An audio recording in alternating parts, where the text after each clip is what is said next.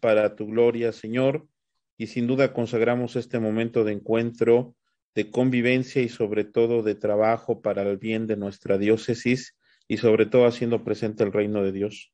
Hoy queremos pedirte por todas las comunidades parroquiales que se han unido y que se seguirán uniendo a lo largo de este taller encuentro, de tal manera que siempre podamos reconocer que tú nos envías para ser misioneros de la misericordia en medio de nuestras comunidades. Ayúdanos siempre a ejercer este ministerio con alegría, con entusiasmo, sabiendo que es un regalo que pones en nuestras manos. Tú que vives y reinas por los siglos de los siglos. Amén. En el nombre del Padre, del Hijo y del Espíritu Santo. Amén. Amén. Pues muy bien, pues muy buenas tardes, bienvenidos nuevamente. Eh, ya como lo comentaba la hermana Roberta, pues quizás algunos de ustedes ya me conocen. Mi nombre es el, eh, soy Álvaro Solano, eh, soy sacerdote, el padre Álvaro, que actualmente pues soy el responsable de la dimensión de evangelización y misión y que también pues me toca animar concretamente como responsable diocesano de las obras misionales pontificio episcopales aquí en nuestra diócesis de Catepec. Y bueno, pues em, en esta ocasión, pues quien les ha convocado y quien sin duda pues está constante para hacer presente el trabajo de estas obras misionales, pues es Isabel Granillo, que también forma parte de la Comisión Diocesana de Catequesis Infantil y que bueno, de alguna otra manera ella se ha vinculado desde hace ya varios años con las obras misionales en diversas actividades, pero de manera especial algo que sin duda nos toca a todos, pues es esta conciencia misionera. Y de manera especial, lo que cada uno de nosotros hacemos, pues también vaya tocando y repercutiendo en nuestros pequeñitos, aunque pareciera que son dos estructuras diferentes, la catequesis infantil y la infancia y la adolescencia misionera. A lo mejor ustedes ya lo han escuchado y si no, esta tarde pues escucharemos cuál es la realidad pues el punto es que todos estamos llamados a tomar conciencia de nuestra misión. Y eso lo hacemos pues desde que tomamos conciencia, desde nuestro ser bautizados, ¿no? Por lo tanto, entonces, gran trabajo que ustedes desarrollan en esta formación de nuestros pequeñitos en el conocimiento de la fe, pues tiene que ir acompañada, por supuesto, de esta conciencia misionera. Por eso esta es la razón que hemos preparado como este taller encuentro, eh, que providencialmente, pues sin duda, es en vísperas del domingo de la infancia y de la adolescencia misionera, el DOMINF, que ya también ya lo estaremos viendo cuándo es, si a lo mejor todavía no hemos escuchado de esta jornada en este mes de febrero, y que bueno, pues lo importante es que nos vayamos vinculando, lo importante es que vayamos tomando la espiritualidad misionera en cada una de sus tareas que van realizando, por supuesto con la presencia y el acompañamiento eh, en cuestión de la catequesis y todo lo que implica de parte del padre Israel Vadillo, responsable de la uno de nosotros, tanto el padre Israel como un servidor, pues guiados por el Espíritu Santo y acompañados sin duda por nuestro querido obispo don Roberto Domínguez. Entonces, creo que la invitación es a que no solamente nos quedemos hoy con lo que podamos aprender, que no solamente nos quedemos como un encuentro de formación en esta tarde y pues ya participamos, la pasamos muy bien, disfrutamos el momento y bueno, pues cada quien sigue en su dinámica, ¿no? Sino creo que lo que hoy estaremos viendo en este día pues será para enriquecer lo que hacemos y al mismo tiempo para llenarnos de esa espiritualidad misionera nosotros y transmitirla a nuestros pequeñitos. Entonces, bueno, será un trabajo que a lo largo del año estaremos como vinculando, entonces que ojalá y lo vayamos viendo. No son más tareas, no es más trabajo, no es mayor dificultad, no es que a lo mejor ya se nos multiplicaron las cosas, no, sino de lo que vamos haciendo, eso vaya impregnado de la espiritualidad de la misión, nada más. Entonces, si logramos eh, comprender esto, pues entonces sabemos cuál es el sentido del ser y qué hacer tanto de nosotros como bautizados, como también de nuestra tarea misionera. Y bueno, pues también quiero agradecerles hoy en esta tarde a las obras misionales Pontificio Episcopales, un organismo eh, del Papa, surgen las obras del Papa y tiene una representación, por supuesto, aquí en nuestro país. Y de manera especial, quien hace presencia hoy en esta tarde, pues es nuestra querida hermana Roberta, quien yo la aprecio y la conozco, pues ya desde hace casi nueve, diez años, y que ahora pues le toca coordinar la Secretaría Nacional de la Infancia y de la Adolescencia Misionera, y quien, bueno, pues se ha dado el tiempo para estar con nosotros. Así es que, pues hermana Roberta, como usted lo decía hace un momento, quizás a lo mejor presencialmente no hubiéramos podido estar todos, pero es una providencia que estos medios que ahora tenemos a nuestro alcance rompan las barreras de la distancia y nos acerquen a través de la comunicación. Así es que, hermana, le agradezco de corazón pues el estar aquí en medio de nosotros. Dios siga bendiciendo su caminar, le conceda mucho salud y bueno, pues que ojalá y no sea la primera, sino sean muchas ocasiones en que podamos encontrarnos en diversas actividades pues de esta obra tan bella. Bienvenida, hermana, y bienvenidos todos.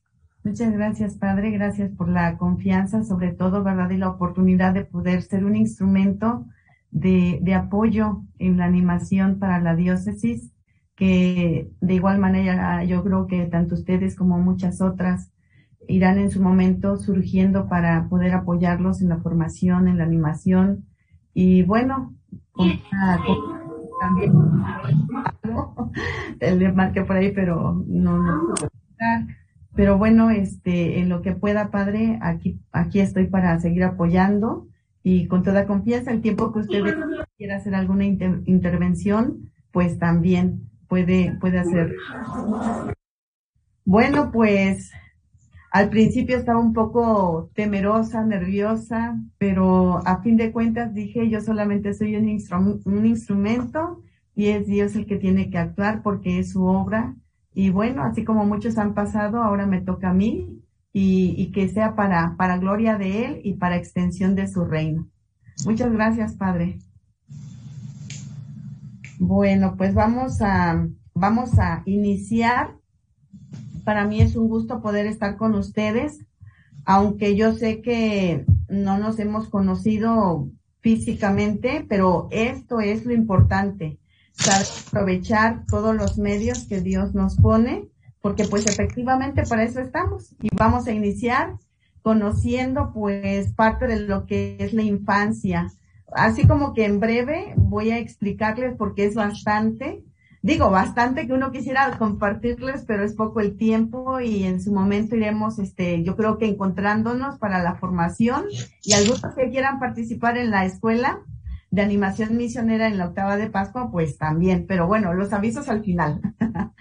pues la obra de la infancia es una obra que fue fundada en 1843 y fundada por Monseñor Carlos Carlos Augusto, él, bueno, si algunos tienen la oportunidad por ahí de leer la historia de su vida, pues todo parte también de una experiencia de que él pues fue en su momento eh, pues una persona que también vivió, eh, podríamos decir el exilio, ¿verdad? Vivió también en la pobreza, entre otras cosas, pero bueno, él se entera por medio de cartas, ya cuando él es este sacerdote, obispo, que en China pues los niños estaban siendo vendidos como esclavos y eso pues a él le conmovió.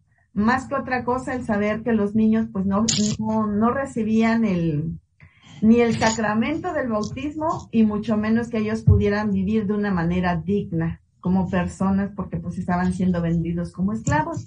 Y bueno, la pontificia obra de la infancia y adolescencia misionera tiene un objetivo y este objetivo pues es fomentar en todos los niños y adolescentes, aquí de manera especial en México, digo porque a nivel mundial solamente es la santa infancia, pero por ciertas situaciones, no solamente en México, sino en el continente, pues se pidió que se incluyeran también a los adolescentes, porque si no, pues ¿dónde estaba? ¿Dónde quedaban? Y bueno, pues aquí es hacer conciencia de un compromiso totalmente misionero en los niños y adolescentes. ¿sí? Pero bueno, nosotros aquí en este caso la infancia lo que quiere es que mediante la ayuda tanto material como espiritual, pues los niños también puedan contribuir a la acción misionera de la iglesia. En este caso, pues directamente con el Papa, por eso es que son obras pontificia, o sea, porque dependen directamente del Papa. Y el lema que nosotros tenemos o que los niños tienen es que los niños ayuden a los niños. Esa es la, es como por ejemplo algo con lo que ellos se identifican y que tienen en mente, pues cuando ellos colaboran, ¿verdad? De manera económica, entre otras cosas. ¿Quiénes son los miembros de la infancia y adolescencia misionera? Pues todos los niños y adolescentes que quieran ser amigos de Jesús. A partir, bueno, aquí se nos pone que de 5 a 15 años, pero en algunas ocasiones se hacen ciertos, cierta excepción porque hay niños que cuando sus hermanitos llevan a los grupos, pues también quieren entrar y a veces tienen cuatro añitos. Y bueno, mientras van con el hermano, el hermanito, pueden ser acompañados por ellos. Y bueno, son experiencias muy fabulosas porque ahí, por ejemplo, se van formando los grupitos y los grupos son mixtos entre hombres y mujeres, ¿sí? Después de los 15 años, los niños pues dejan la infancia y adolescencia. La ventaja, y gracias a Dios, es de que aquí en México pues tenemos al secretario nacional de la Pontificia propagación de la fe, que en este caso pues es el Padre José.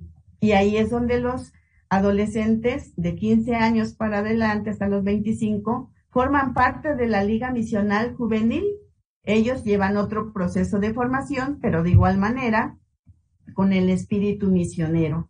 Y bueno, los niños y adolescentes de la infancia y adolescencia misionera se forman en equipos.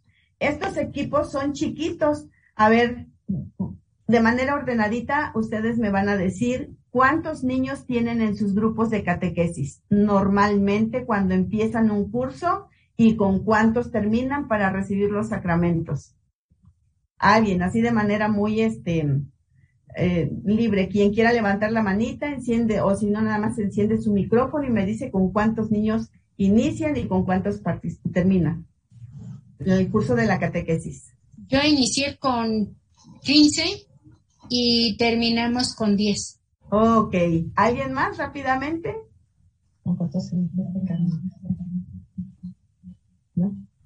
Así como que bien ágil para que podamos participar y podamos... Yo, yo con 16 y, nada más salió uno, quedaron 15. Ok, perfecto. Aquí el hermanito Saúl. Ah, este, bueno, soy Estela. Ah, tiene el nombre. Yo inicié con 25 y este terminé con 15. Ok, muy bien. Como no alcanzo a ver bien toda la pantalla porque tengo yo aquí este las diapositivas, en otro momento pues van a participar otros, ¿de acuerdo? Muy bien. Bueno, pues en el caso de los niños o los grupos de la infancia y adolescencia misionera, son miembros que son pequeños y ellos escogen un nombre. Puede ser el nombre de algún apóstol, de algún santo, y ellos son los que lo van los van a motivar para imitar la vida de ellos y aparte de que también son sus intercesores, ¿sí? ¿Y esto qué es lo que ayuda? Bueno, pues a que los niños tengan algo que les motiva, algo que dicen, por eso yo soy miembro de, ¿de acuerdo? Bueno, y en este caso, pues ahorita mencionaba algo el padre y al final se los vamos a compartir también sobre el programa que se tiene preparado para la jornada eh, aquí en México se celebra el tercer domingo del mes de febrero la jornada de la infancia y adolescencia misionera, conocida como el Domingo. Y en este año cae el día 20 de febrero, ¿sí? Domingo 20 de febrero. Tiene un, tiene un tema, tiene un lema, tiene un objetivo y tiene sus temas también. Y en este caso, bueno, pues el lema que tenemos es ser testigos alegres del Señor. ¿sí? Ese es el lema que tenemos para la jornada de este año. Y bueno, los subsidios, la hora santa, el Santo Rosario, la oración propia de la infancia, pues tiene que salir de la dirección para que ustedes vayan teniendo, como quien dice, material para poder trabajar y acompañar a los niños. Al mismo tiempo sirve pues para que ellos tengan como que una visión y un objetivo de qué es lo que año con año se tiene que ir prolongando la jornada. Es decir, esta jornada nos va a prolongar a la otra y a la otra y a la otra. No es algo que aquí terminó y ahí nos vemos, no, sino, que se continúa. El centro de la fiesta de todo esto que se está preparando, bueno, pues es la celebración eucarística. ¿Por qué? Pues porque los niños van entendiendo que no hay nada mejor que ser alimentados con la Santa Eucaristía, es decir, con el cuerpo y la sangre de nuestro Señor Jesucristo. Y es muy padre porque ustedes como catequistas pues juegan un papel muy importante y el Papa Francisco apenas el 12 de diciembre del año pasado pues nos decía, ¿verdad? Bueno, a ver, les pregunto, ¿alguien sabe cuál es el mensaje o la petición que el Papa Francisco le hizo a todos los catequistas? ¿Alguien sabe? No. Su mensaje fue dado el día 12 de diciembre, un día muy hermoso para nosotros mexicanos, pero no sé si alguien por ahí lo sepa. Son tres cositas nada más. Bueno, yo les voy a decir una y ya más al ratito, si por ahí alguien lo sabe, pues ya dice las otras, ¿sí? Lo primero que el Papa Francisco ha pedido a todos los catequistas es que seamos, dice, en primer lugar, acompañantes y pedagogos de nuestros niños.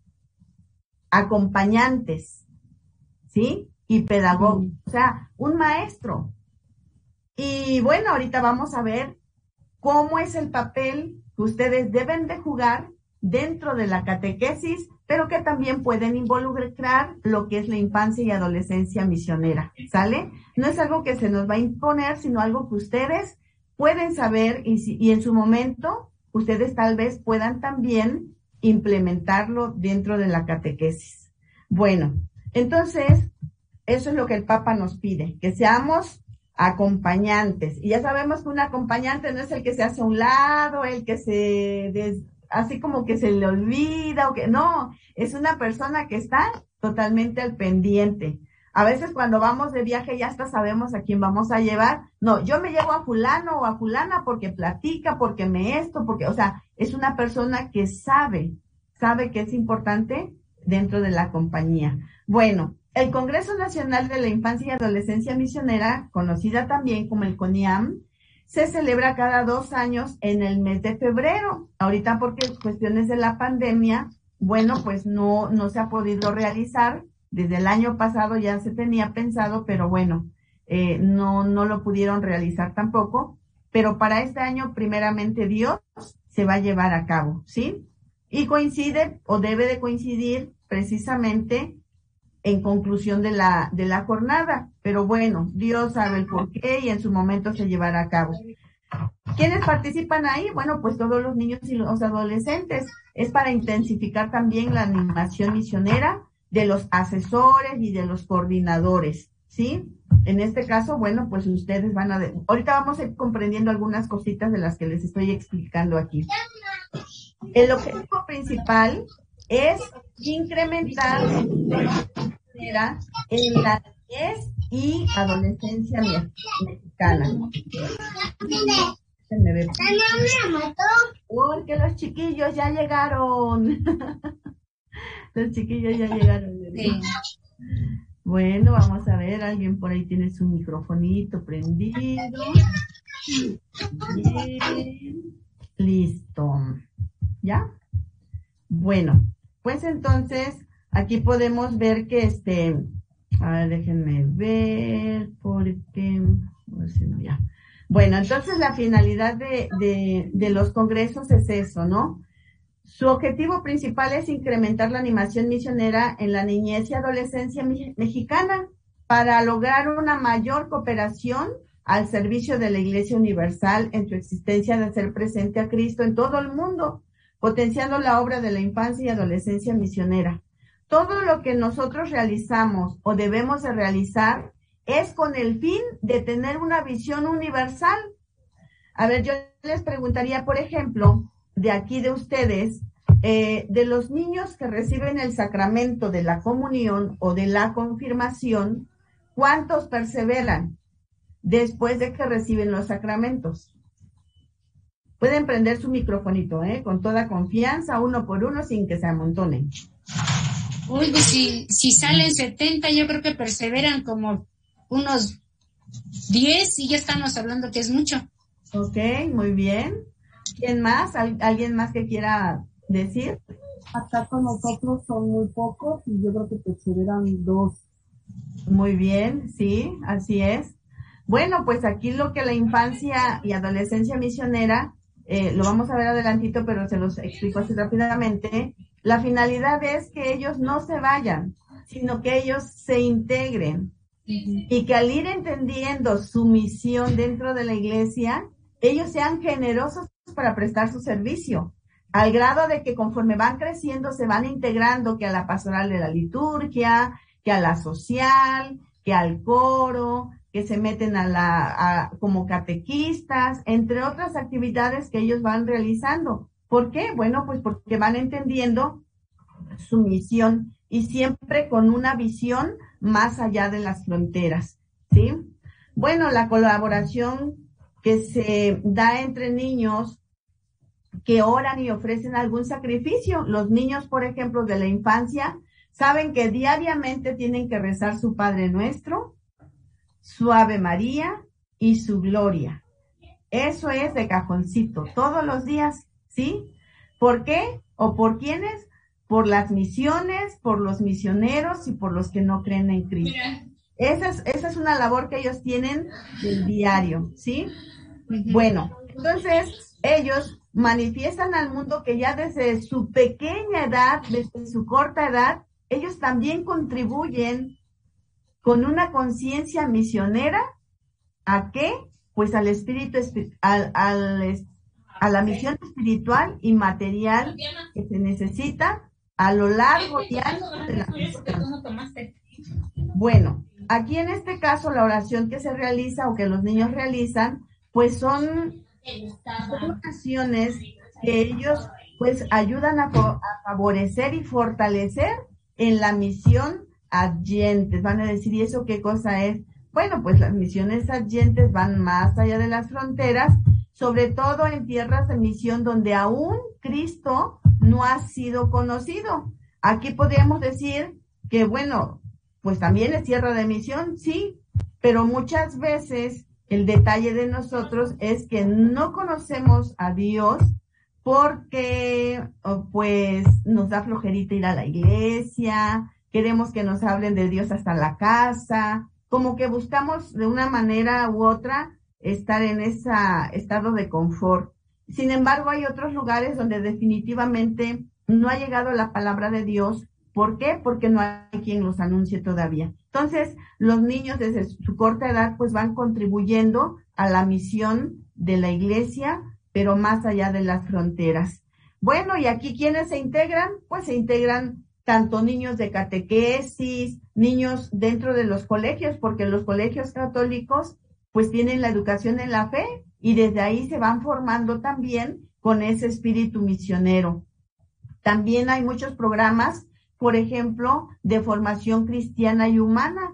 Hay asistencia y guarderías donde también se puede implementar esta obra, entre otras actividades que la iglesia tiene como misión en el mundo, de qué? Pues de anunciar a Cristo, de anunciar a nuestro Señor y de revelar sin duda alguna pues este misterio de salvación para todo el mundo. Aquí en México, la obra de la infancia y adolescencia misionera, mediante las iniciativas creativas de animación y cooperación misionera, involucran a sacerdotes, a religiosas, padres de familia, en este caso ustedes como catequistas, también a los educadores y a los colegios católicos. ¿Para qué? Bueno, pues para organizar y promover proyectos de formación misionera en comunión con los planes pastorales diocesanos. En algunos lugares, por ejemplo, los colegios sacan a los, bueno, a los adolescentes jóvenes a las misiones de Semana Santa, en verano o en diciembre. Y eso es fruto de la formación que se les va dando a los niños desde pequeño. Es muy importante, por ejemplo, lo vamos a ver en otro temita, es muy importante que nosotros veamos la importancia de que la, bueno, aquí se conoce como dimensión en el país, se conoce como dimensión de misiones y tiene un responsable, en este caso pues es el señor obispo don José Armando, que es obispo de Tampico, pero también hay un, director nacional que en este caso es el padre Antonio, Antonio de Jesús. pero en cada diócesis, en este caso ya se presentó hace un ratito el padre Álvaro, él es el director diocesano de la dimensión de misiones también, ahí en la diócesis de Catepec. Y qué bonito cuando la dimensión también forma parte del plan de pastoral. ¿Por qué? Porque la finalidad de las obras, bueno, en este caso la dimensión en el país, es dinamizar lo que ya tenemos.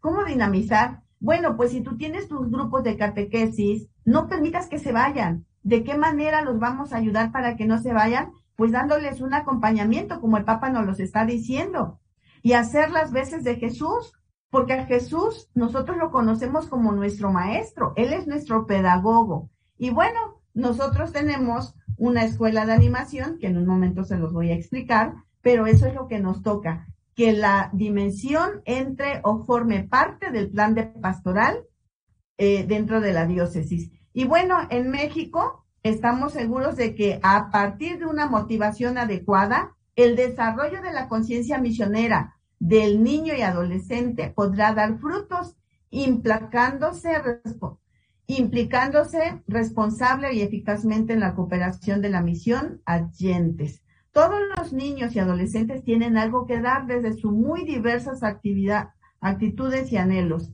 Ellos son el futuro, pero también el presente de una iglesia en México que necesita urgentemente discípulos misioneros alegres.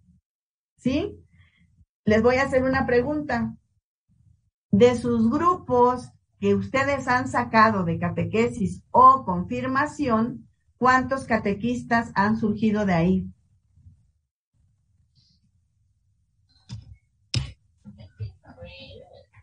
A ver, hermanita Silvia, ya vi que por ahí tiene el micrófono y quiere decirme que tiene como 100 catequistas. No, nada más estamos dos, pero somos perseverantes, tenemos pocos niños, pero aquí andamos. Ey, pero de los grupos que han sacado de comunión o confirmación, ¿cuántos catequistas han surgido de esos grupos? Dos, nada más, dos. Ah, ok, muy bien. No, pues, pero aquí seguimos. Eso, así se dice. Alguien más por ahí que ya diga, no, pues aquí mi discípulo está a mis pies y no se va, aquí también anda conmigo los niños que nosotros nos ha tocado sacar son lectores. Muy bien. Lectores, y ahí es donde están, hay como unos tres y cuatro monaguillos. Ah, excelente. No, pues miren, eso está muy bien. ¿sí? A ver, este, hermanita Luz. También de mi grupo han salido monaguillos. Muy bien, muy bien. Hermanita Guadalupe por ahí también quiere participar. Sí, son este monaguillos, son los que han salido, hermanita. Ah, no, pues miren, felicidades. Pues eso es lo que queremos aquí en México. Discípulos misioneros alegres, desprendidos, generosos, pacíficos, desde luego, y además soñadores. ¿Por qué? Bueno, pues porque eso es lo que Dios quiere. ¿De quién? Pues de cada uno de los que nosotros vamos a ir formando. ¿De acuerdo? Eso es lo primero que nosotros pues debemos de, ir considerando. ¿Para qué? Bueno, pues para que así pues tengamos una iglesia cada día joven. Siempre tenemos que pensar en qué. Bueno, en qué voy a dejar. ¿Qué es lo que yo tengo que dejar también para la iglesia? ¿Sí? Eso es lo, eso es lo importante, eso es lo primordial. Y así de esa manera, pues vamos dejando una iglesia activa, dinámica, creativa, que nos ayude a qué? Bueno, pues a ir creciendo en comunidades que realmente nosotros digamos, bueno, vale la pena. ¿Vale la pena qué? Bueno, pues que yo esté dando la vida, porque ustedes van dando la vida o no la dan ahí. ¿No dan su vida ahí en la catequesis? Sí, sí, por supuesto que sí con amor, con dedicación, con empeño, con entusiasmo, con todo. Así es, así es como se habla. ¿Por qué? Bueno, pues porque eso es lo que nos toca dar. Y cuando los niños ya van a recibir el sacramento, qué gozo para nosotros, ¿no? Dios. Muchas ganas. Ya van a recibir los sacramentos y qué alegría, ¿sí? Bueno, pues ahora vamos a pasar a ver un poquito qué es la infancia, ¿sí? ¿Qué es la infancia y adolescencia misionera? ¿Esto por qué? Bueno, pues porque nosotros necesitamos sin duda alguna, bueno, pues ir conociendo qué es lo que Dios quiere. ¿Y qué es lo que Dios quiere? Bueno, pues que nosotros instauremos el, el reino de Dios en los corazones de los niños, ¿sí? Bueno, pues vamos a ver esto. Muy bien, vamos a compartir. Permítame tantito. A ver. Vamos a compartir pantalla nuevamente. ¿Sí? ¿Hasta aquí tienen algún comentario, alguna duda? No. Bueno, vamos a continuar con la infancia misionera o santa infancia, ¿sí? Doctora, padre Álvaro, no sé si quieran comentar algo.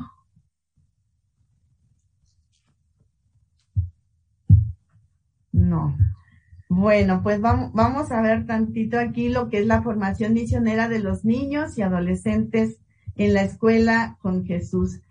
Fíjense, les voy a compartir que el día de ayer y hoy tuvimos la oportunidad de convivir con Monseñor Julio Botía, que fue secretario internacional de la infancia y adolescencia misionera. Él estuvo en Roma. Y bueno, me pudo compartir un poquito su, o bastante su experiencia. Y algo que sí me quedó muy claro y que yo digo que ustedes son maestros poco o mucho tiempo como catequistas, pero son maestros, sí, son maestros. Y como maestros, pues ustedes tienen que sembrar ese amor en los corazones de nuestros niños, porque Jesús eso fue lo que hizo y aquí vamos a ver ahorita de qué manera y, cómo, cómo hay que ir haciéndolo, ¿sí? Bueno, algo muy importante que nosotros aquí debemos de considerar, pues es si alguien lee, por favor, este, este primer, este, esta primera diapositiva.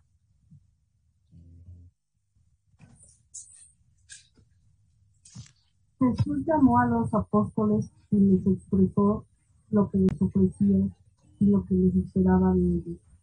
A nosotros, como a ellos, les plantea, ven y sígueme, vayan y evangelicen, yo estaré con ustedes siempre. Palabra de Dios. Gloria a ti, Señor. Aquí este, este texto bíblico es algo muy importante para nosotros como catequistas, ¿sí?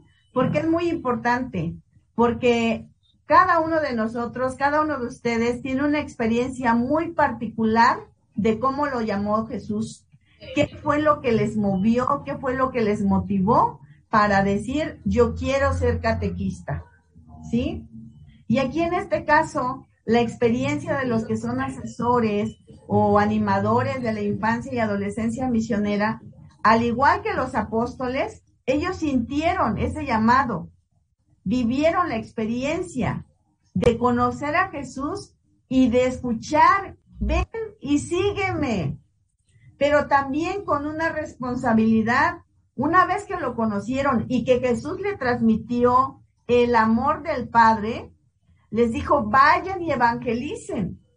Es decir, uno no va a título personal, uno no va por cuenta propia, no, sino que del llamado y de la respuesta que uno da, hay un envío, vayan. Y aquí es donde nosotros debemos de cuestionarnos un poquito, ¿no? ¿En qué sentido? ¿Cómo estamos llevando a cabo nuestro servicio?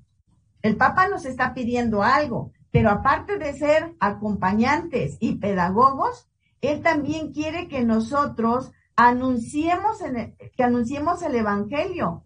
¿Cómo? Con nuestra propia vida. ¿Cómo es mi vida? ¿Cómo estoy yo transmitiendo a Cristo? Sí es importante el lenguaje, pero recordemos aquello que se nos dice.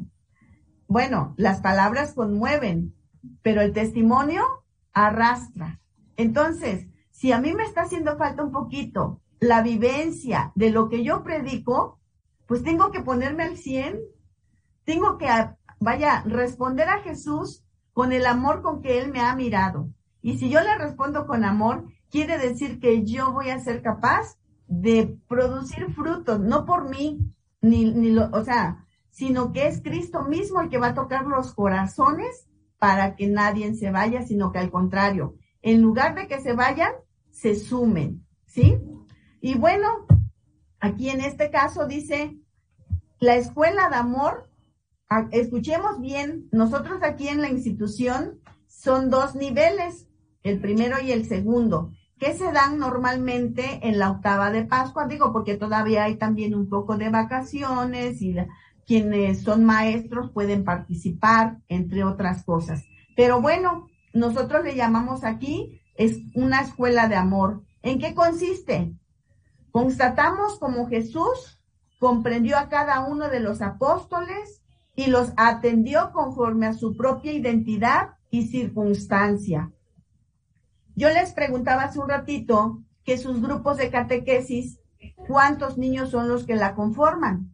Bueno, ya nos dijeron. En el caso de los niños o los grupos de la infancia y adolescencia misionera, son mínimo de 8 y máximo de 12.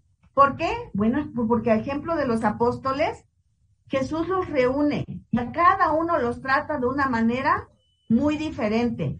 Porque Jesús excluye o porque Jesús hace diferencia, no, sino porque Jesús, de acuerdo a la propia identidad de los apóstoles, los fue atendiendo. Y en el caso del asesor, eso es lo que también le toca hacer, porque el asesor hace las veces de Jesús y los niños y adolescentes las veces de los apóstoles. ¿Esto qué significa? Bueno, pues que ellos tienen también que ser dóciles a la enseñanza. Y bueno, dice, después de hacerse amigos de Jesús, ofrece su enseñanza mediante la obra, las obras, vida y palabras.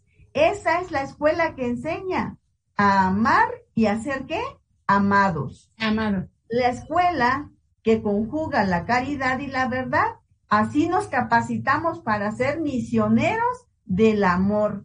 Entonces, cuando los niños, porque los niños hacen su apostolado, realizan también su oración, su sacrificio y no repelan.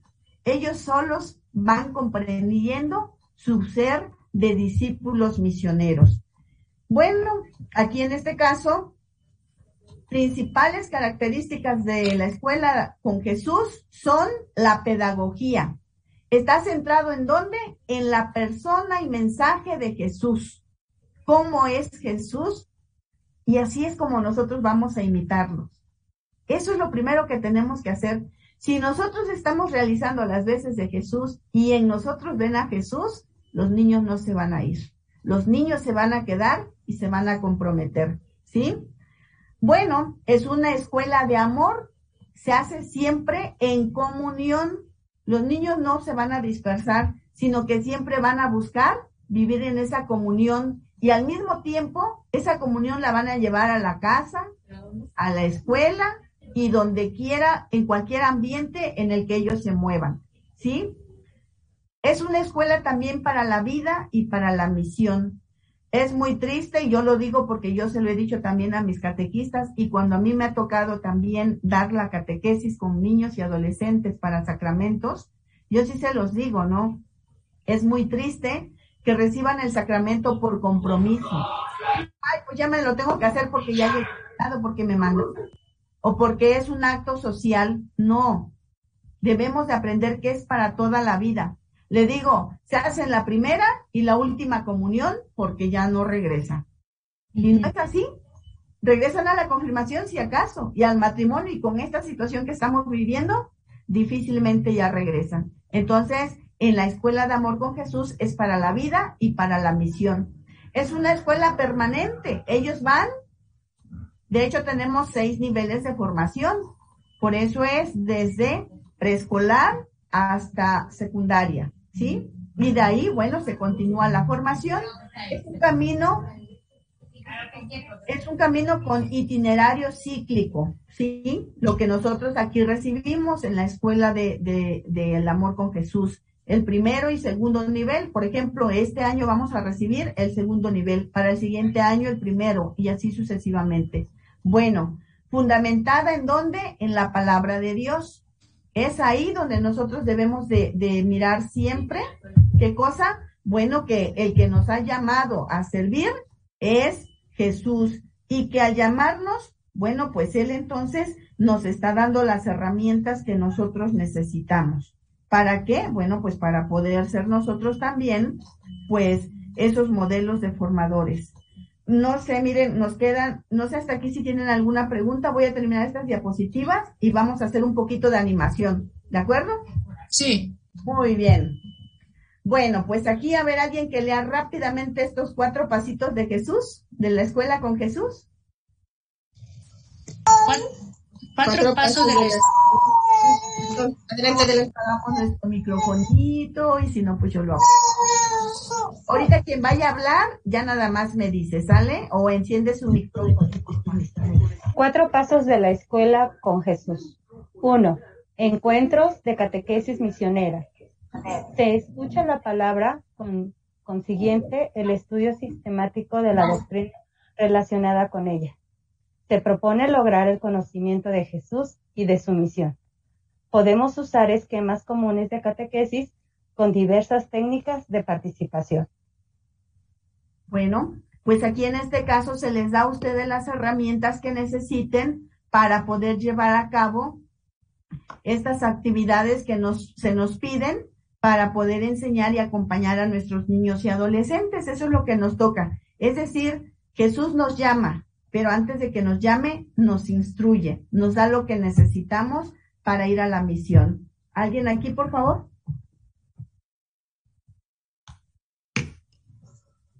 Convendrá aprovechar.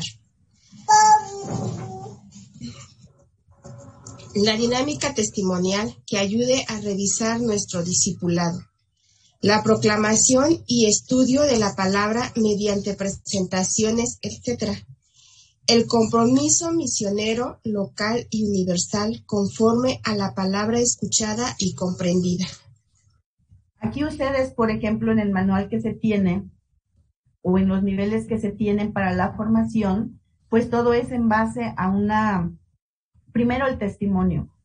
Si, si nosotros vivimos lo que enseñamos, vamos a tener excelentes discípulos, ¿sí? Y eso pues se va a extender no solamente a nivel local, o sea, en este caso la parroquia o, la diócesis, sino más allá de las fronteras. ¿Alguien más?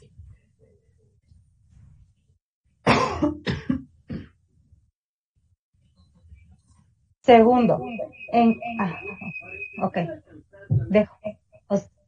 Ok, segundo, encuentros de espiritualidad misionera es la celebración y vivencia de los aprendido en el primer encuentro.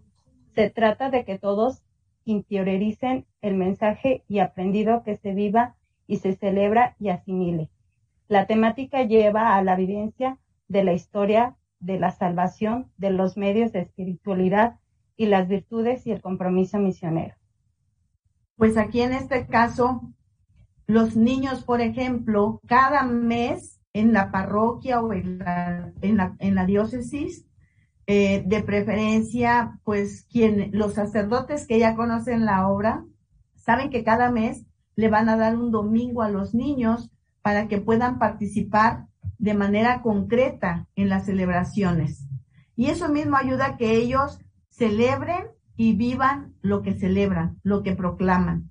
Y eso va llevando precisamente una vivencia diaria y ahí es donde se manifiesta la obra, el misterio, la obra de salvación, todo lo que nosotros podamos ir este, viendo y al mismo tiempo pues adquirir las virtudes que necesitan. Por ejemplo, yo les diría, ¿cuáles son las características de un discípulo? ¿Alguien sabe? ¿Las características de un discípulo? Obediencia, humildad, Anunciar y denunciar. Anunciar, eso ya sería de un profeta. El maestro. Disciplina, disciplinado. Ajá. ¿Sí? Es la humildad, ¿no? Bueno, un Yo pienso que es el conocer, el amar y el servir. Es el que sigue. Ok es el que sigue. El discípulo eso es lo que hace. Lo que el maestro hace, él lo hace. Lo que el maestro, es decir, imita tal cual al que lo está enseñando. Y eso es lo que nos toca a nosotros. Si nosotros vivimos de esa manera, ya estuvo que nosotros estamos formando excelentes discípulos para la iglesia y para todo el mundo. ¿Alguien más que lea esta, por favor?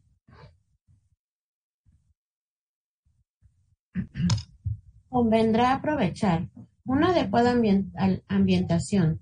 Dos, la dinámica testimonial. Tres, proclamar y orar la palabra que lleve al discipulado misionero. Cuatro, una dinámica adecuada para la actividad central. Cinco, el compromiso misionero para la semana. Pues sí, en alguna ocasión, antes de yo también estar dentro de, de, prestando el servicio a nivel diócesis, nosotros en la parroquia en la que estábamos, pues sí trabajábamos con la infancia, pero de manera, podríamos decir, este, rústica, porque pues no conocíamos, no sabíamos, y de internet bajábamos algunas cosas y así, pero, pero no sabíamos. Sin embargo, era muy bonito porque como se hace la semana de, apostolado, los fines de semana, cada ocho días la formación con ellos, cuatro domingos que llevan una, una secuencia, este, para visitar a unos enfermos con ellos. Un niño leyó la, bueno, hizo la oración, otro leyó la palabra, otro la reflexionó, otro cantó y ya hizo la oración final otro niño. Y eh, la señora decía, ¿ustedes son católicos? Digo, sí, ¿qué no nos ve? Pues venimos de la parroquia. No, dice, pero es que normalmente los niños católicos nunca hacen eso, siempre los protestantes ahí andan con la Biblia, pero los católicos casi no. Digo, ah, qué caray. Bueno, pues sí, es cierto, ¿no? Sin embargo, estos niños eso lo aprenden y lo llevan a la práctica. Claro, porque también uno va adelante, ¿no? Y en este caso, pues qué bonito cuando los niños desde pequeño, pues no leen la Biblia porque en la catequesis le pidieron la tarea, sino que la van leyendo y asimilando porque saben que es parte de su formación como discípulos del Señor. Si alguien más lee este tercer, tercer punto, por favor. Encuentros para el servicio misionero.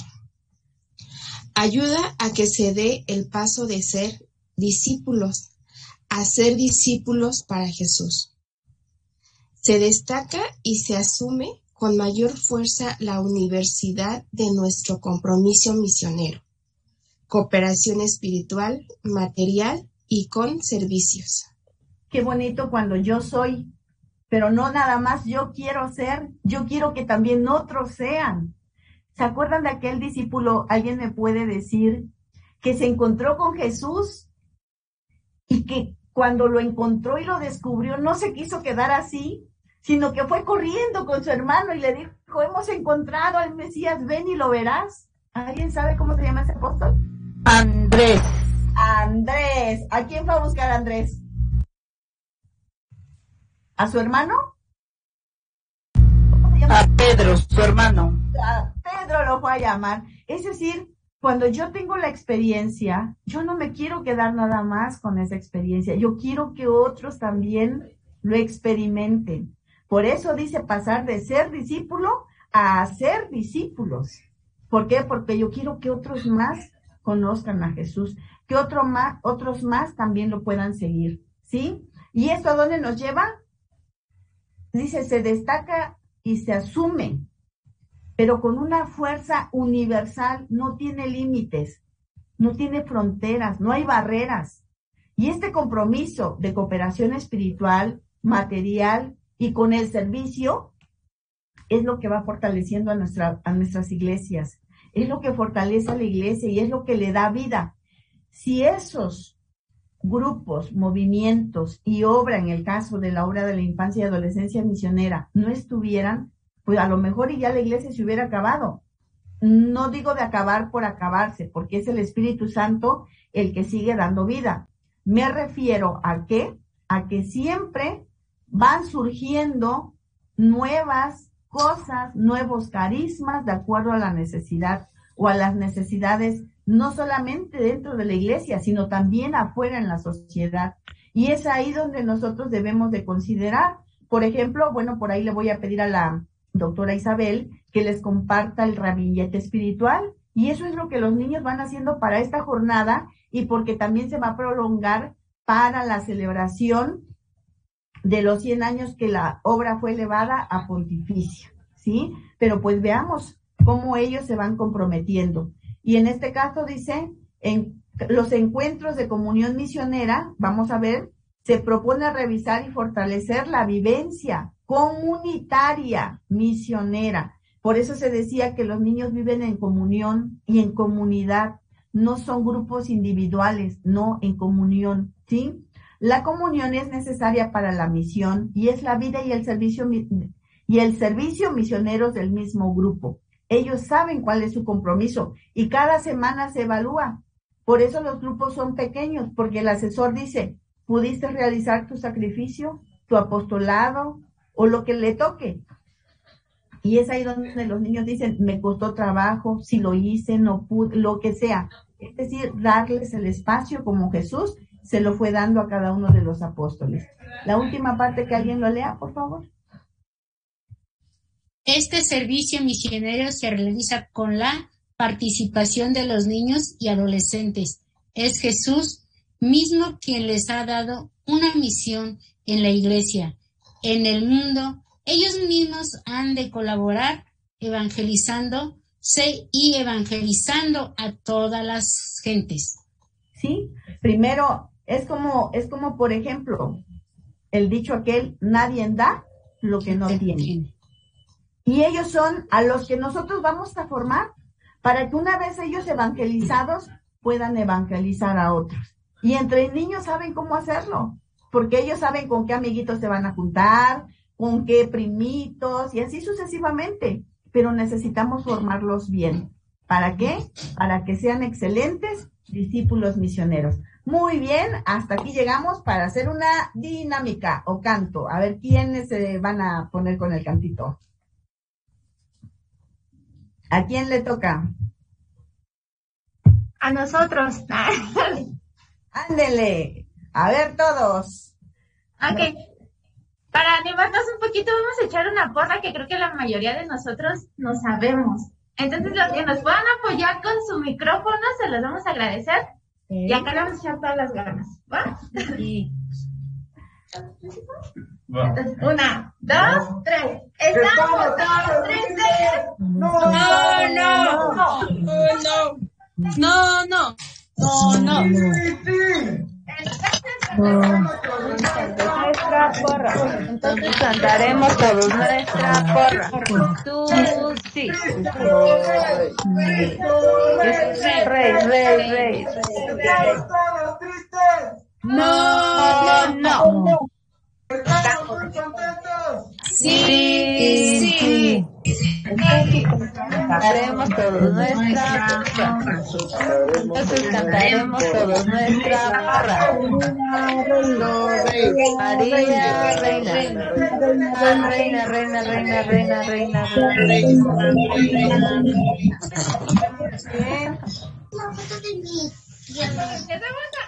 Bien.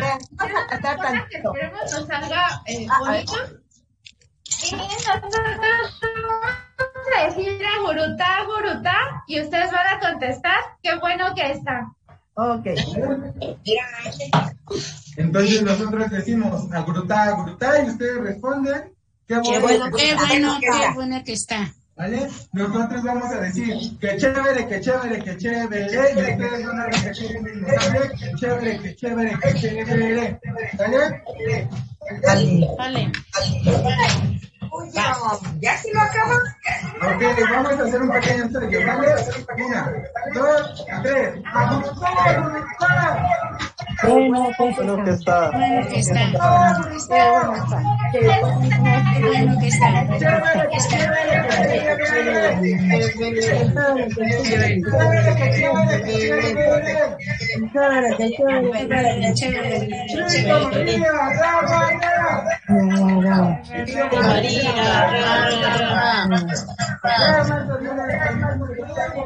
Una vez más, ¿sale? Ya todos lo sabemos, vamos a contestar y vamos a hacer nuestros pasos.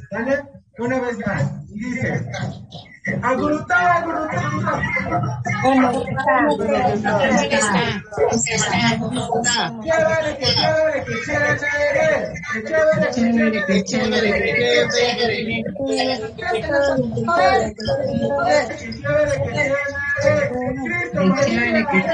chévere. María, ra, ra, ra.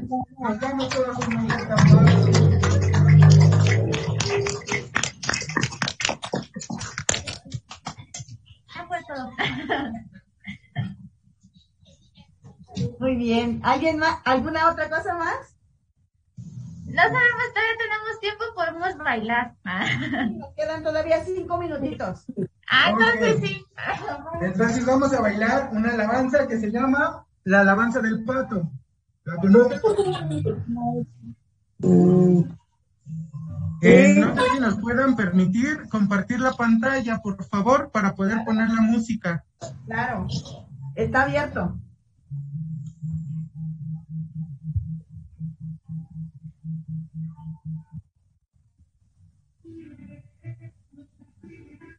Que bueno, no me aparece todavía, pero en lo que ustedes nos, bueno, ahorita si nos pueden para poder continuar con nuestra, con nuestra animación, ¿vale? A ver, déjame ver aquí cómo ah, te tendría que dar el. Sí, tendría que permitir compartir la pantalla a los participantes, por favor. A ver, permíteme tantito. Compartir son, compartir sonido, realizar.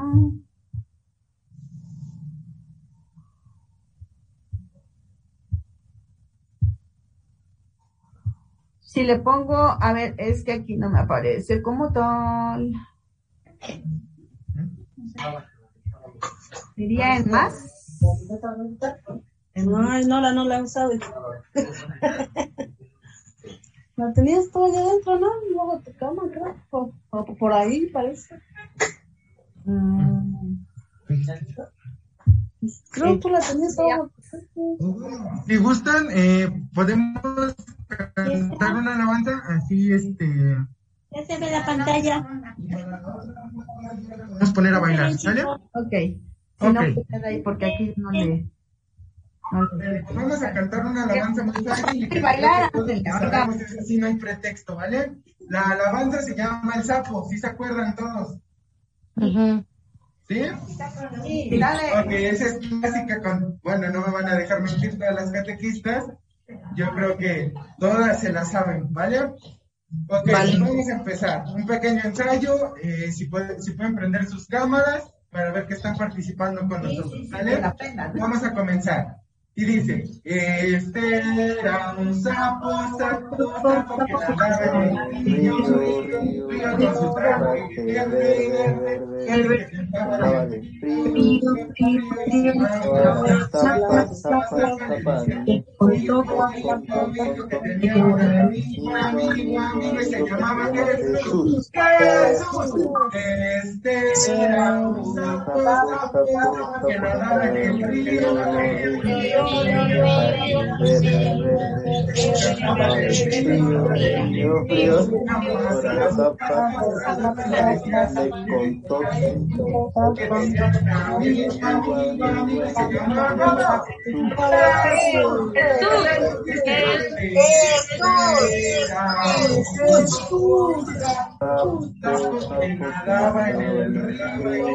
río, Río, río. Damos todos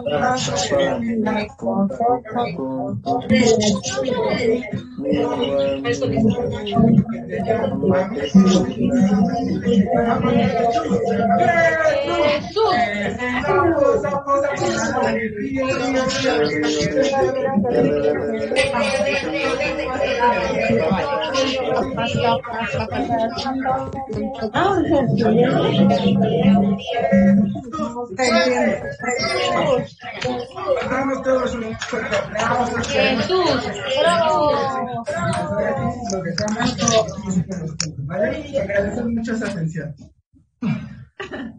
Bueno, pues vamos a seguir un ratito más. Hasta aquí, no sé si tienen alguna duda.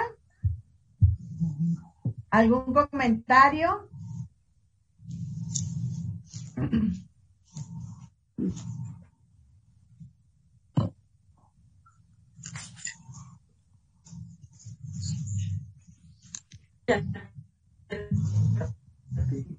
¿Nada? No. Muy bien, pues vamos a continuar. Ya échalo si para adentro. No. Ya échalo para adentro. A ver, vamos a guardar un poquito de silencio. Permítame tantito. tito. Muy bien, pues vamos a vamos a continuar con este momento de, de formación.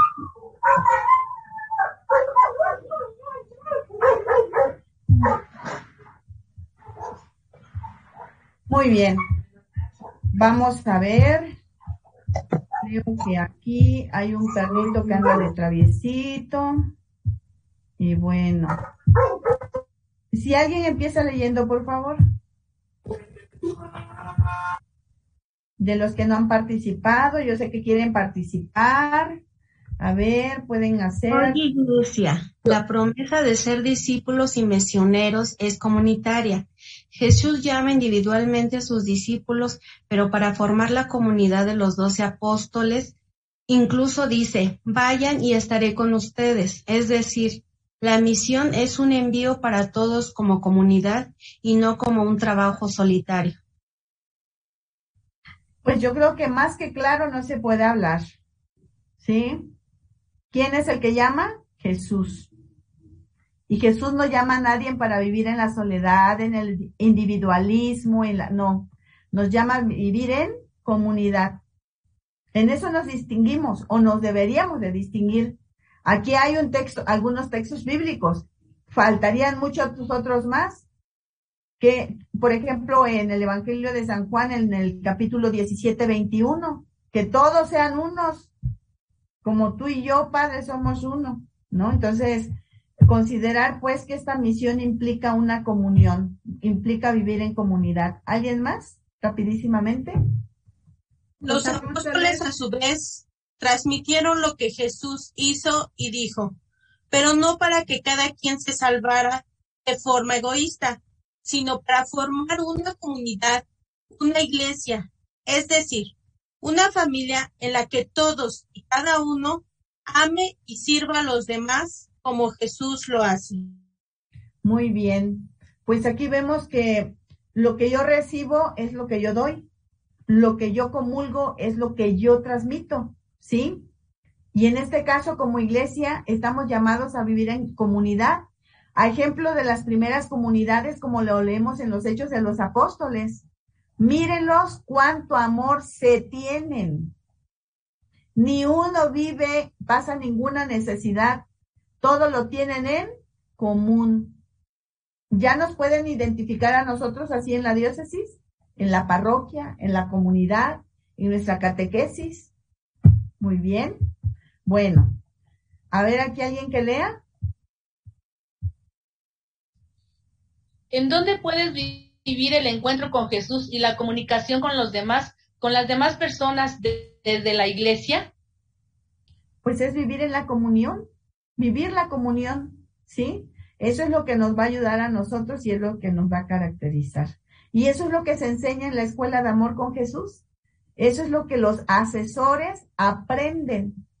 Y eso es lo que ellos les transmiten a quién? Pues a sus niños, ¿sí? Eh, hermanita Graciela levantó la mano, por favor.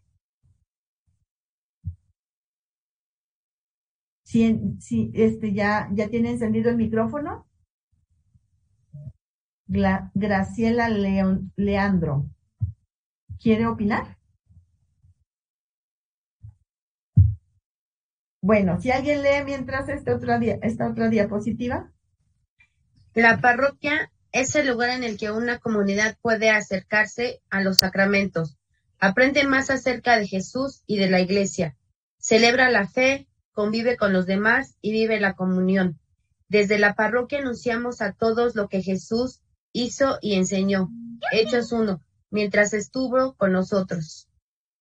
Bueno, pues Cuando nosotros, por ejemplo, le decimos a los niños, te vas a, vas a recibir la primera comunión, estamos hablando de una común unión. Por eso Cristo al morir en la cruz, de una manera horizontal y vertical, es porque nos une. Al ser vertical, une lo humano con lo divino, es decir, nosotros con Dios, pero también de manera horizontal, porque nos une con los hermanos. Y la comunión, la, la comunidad es eso. ¿Y en dónde se aprende a vivir en comunión? En la parroquia.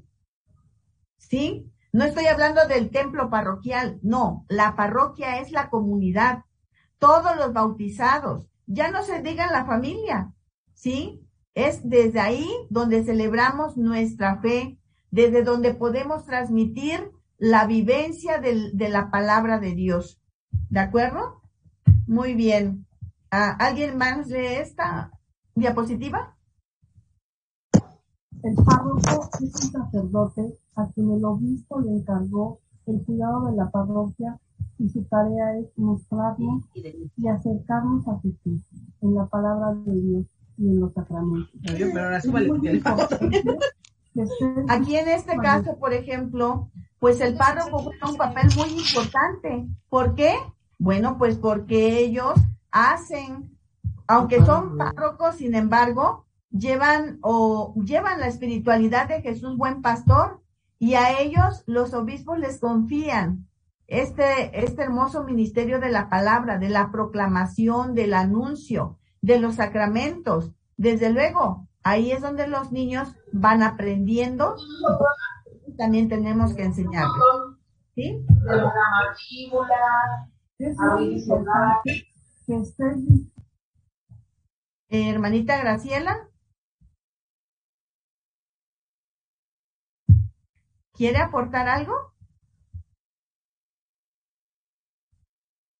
Bueno, a ver, ¿alguien que lea esta otra diapositiva? Existe una comunidad más grande, la diócesis, la cual está formada por muchas parroquias y es guiada por el obispo, sucesor de los apóstoles, para que todos vivamos en comunión. También se hace presente a Cristo en esta gran familia que es la iglesia. Y junto con el Papa y los demás obispos que muestran y viven la comunión y unidad de la Iglesia Universal. Muy bien. Qué bonito cuando los obispos encuentran el apoyo en los sacerdotes. Y más hermoso todavía cuando los sacerdotes eh, encuentran el apoyo en ustedes los laicos. ¿Por qué? Porque es así como se va formando la comunidad. Y cuando nosotros entendemos la vivencia en la comunidad, somos capaces de irradiar más allá de lo que nosotros nos podemos imaginar. ¿Por qué? Porque estamos siendo comunidad de comunidades, donde nosotros estamos transmitiendo lo que los apóstoles en su momento recibieron. ¿Sí? Y eso, esa es una misión tan hermosa que cuando la entendemos y la transmitimos a nuestros niños y adolescentes, estamos transmitiéndoles el amor de Cristo, el amor de Dios. No mi amor, no mi persona, no, mi, no, el amor de Cristo, mediante la palabra, mediante la, la comunión, la unidad, es decir, todo, todo se transforma, ¿sí?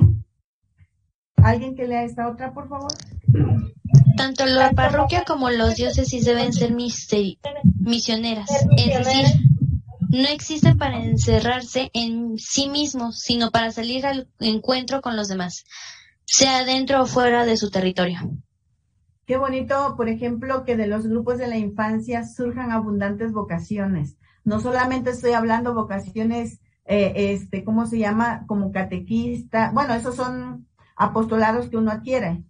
O más bien vocación en el sentido de misión e ir más allá de donde nosotros nos pudiéramos imaginar.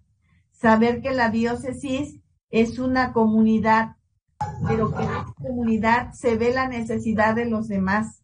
Eh, hace unos días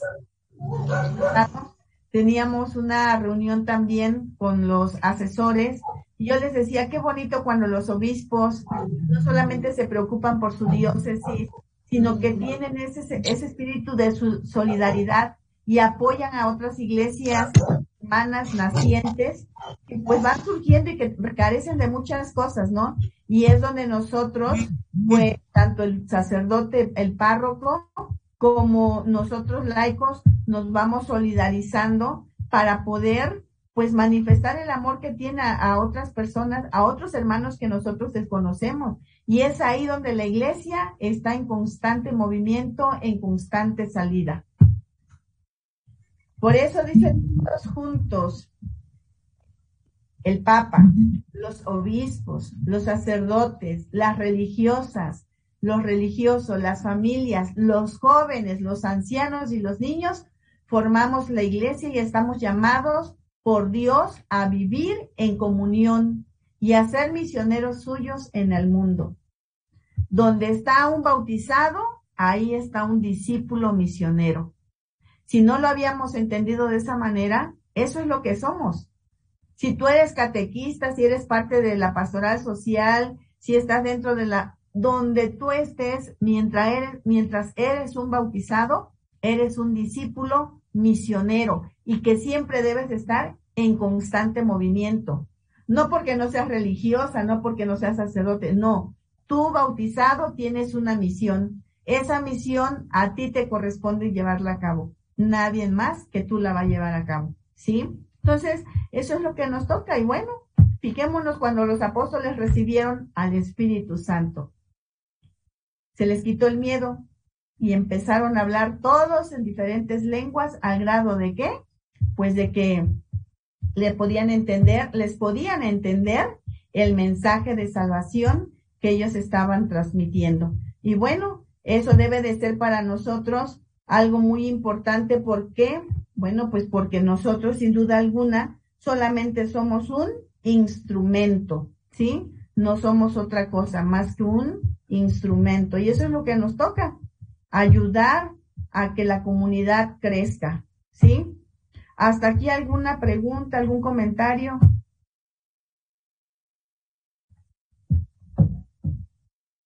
Algo que, alguna, no sé, o me estoy explicando muy bien o de plano no estoy, no me estoy explicando que nada se entiende.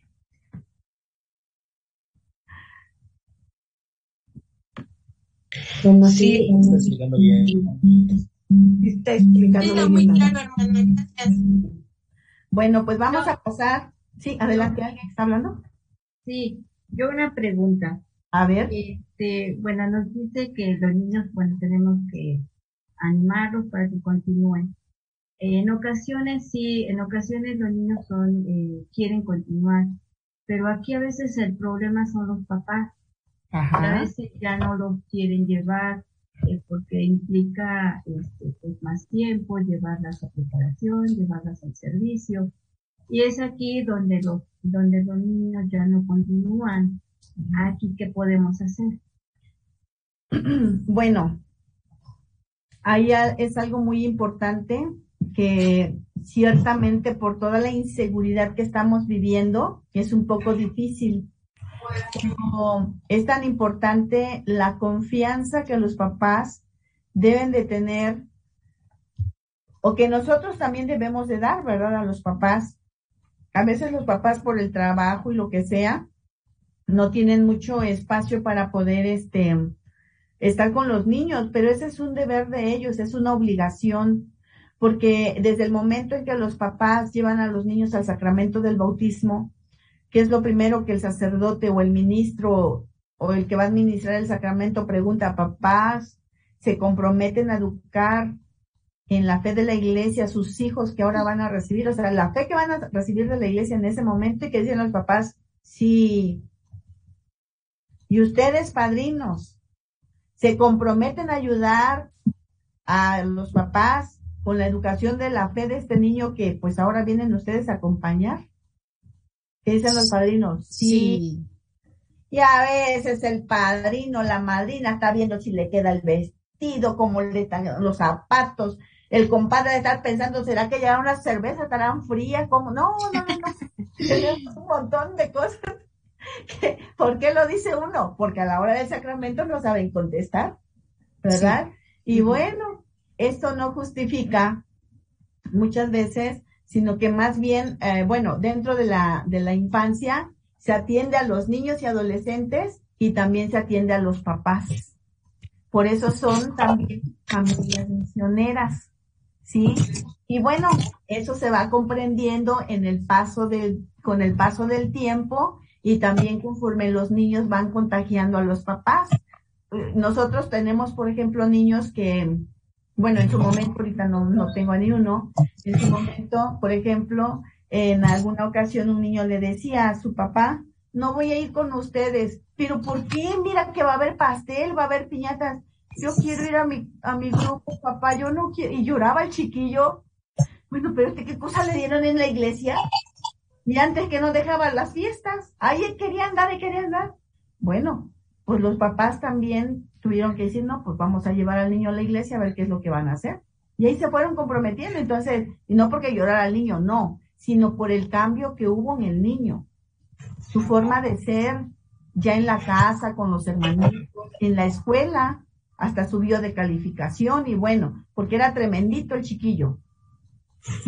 Pero bueno, es un proceso, poco a poquito los papás también se tienen que ir involucrando y entendiendo cuál es su misión con los hijos. No sé si me expliqué. Sí, está muy bien. Sí, gracias. Muy bien. Pues vamos a ver las obras misionales pontificio episcopales. Pues vamos a ver en esto, la cooperación misionera de los niños. Al principio el padre Álvaro ya nos decía que esta es una instancia aquí en el país, que bueno, es una dependencia directamente de dónde? De Roma, que apoya directamente al Papa. Y bueno, en este caso vamos a ver la cooperación misionera de los niños y adolescentes. ¿Y cuál es esa cooperación? Bueno, pues vamos a ver, el objetivo de esto es que como discípulos y misioneros de quién? De Jesucristo. De Jesucristo. ¿Sí?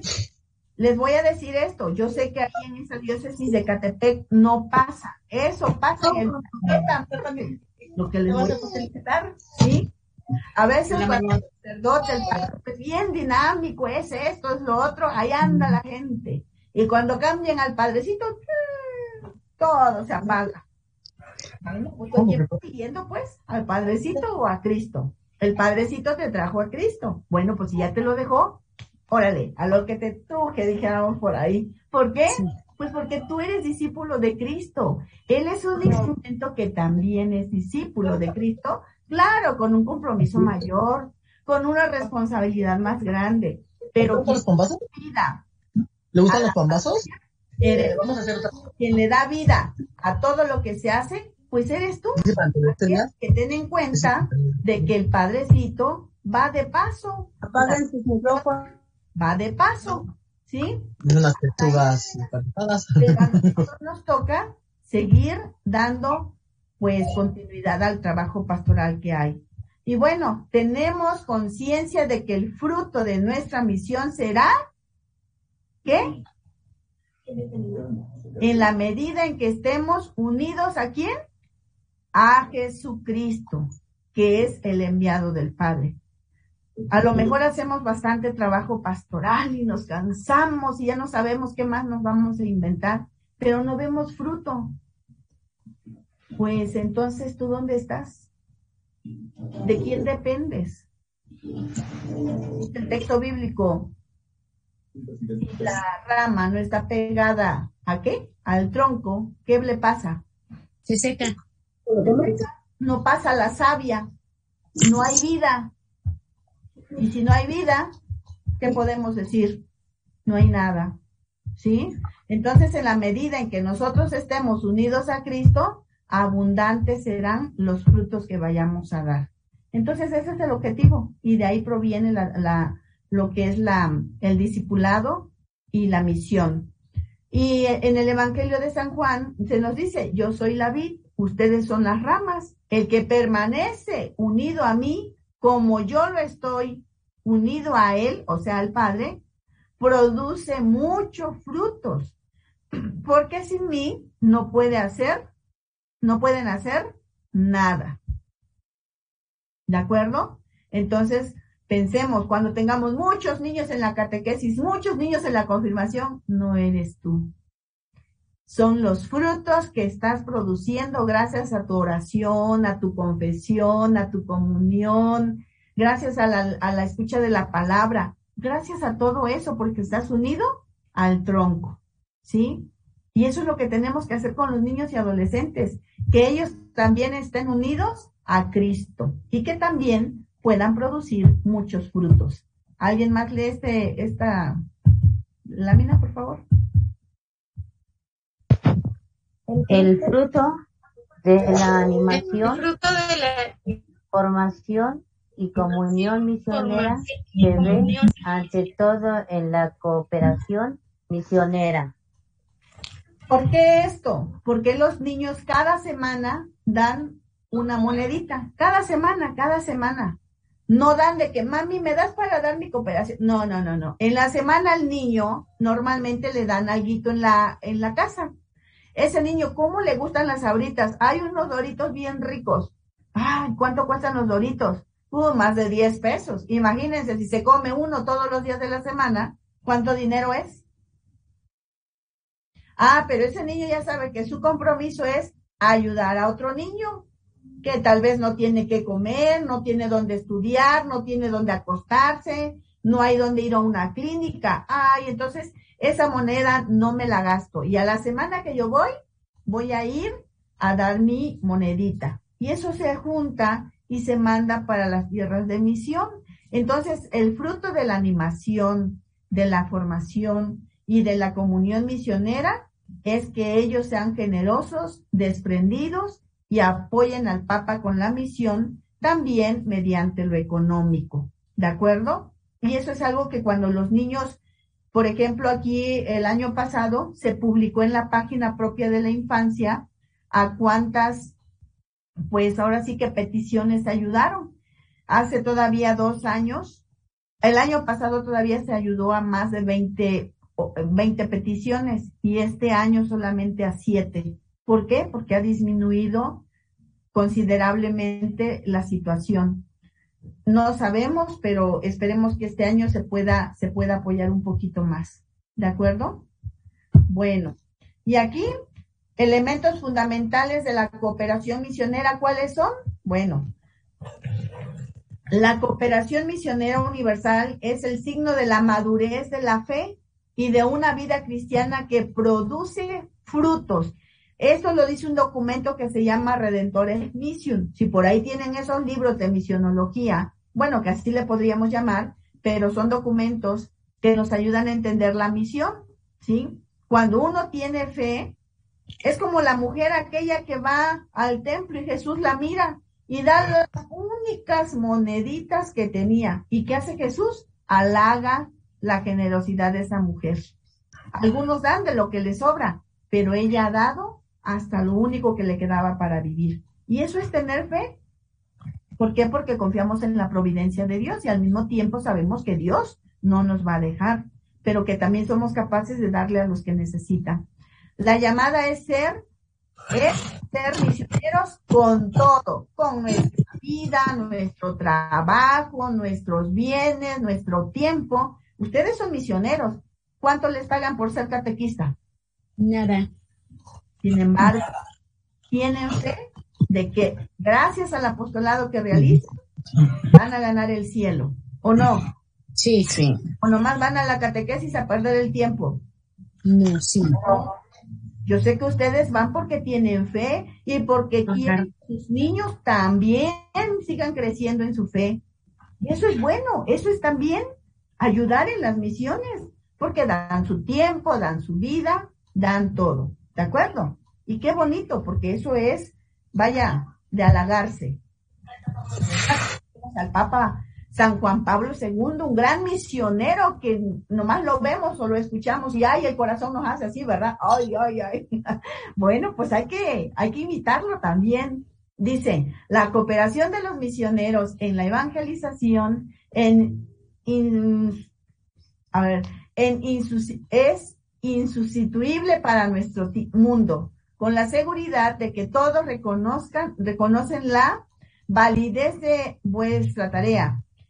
Invitad a todos los niños a cooperar a través de su oración y sus ofrendas en la acción misionera de dónde? De la De la iglesia. iglesia. ¿Sí?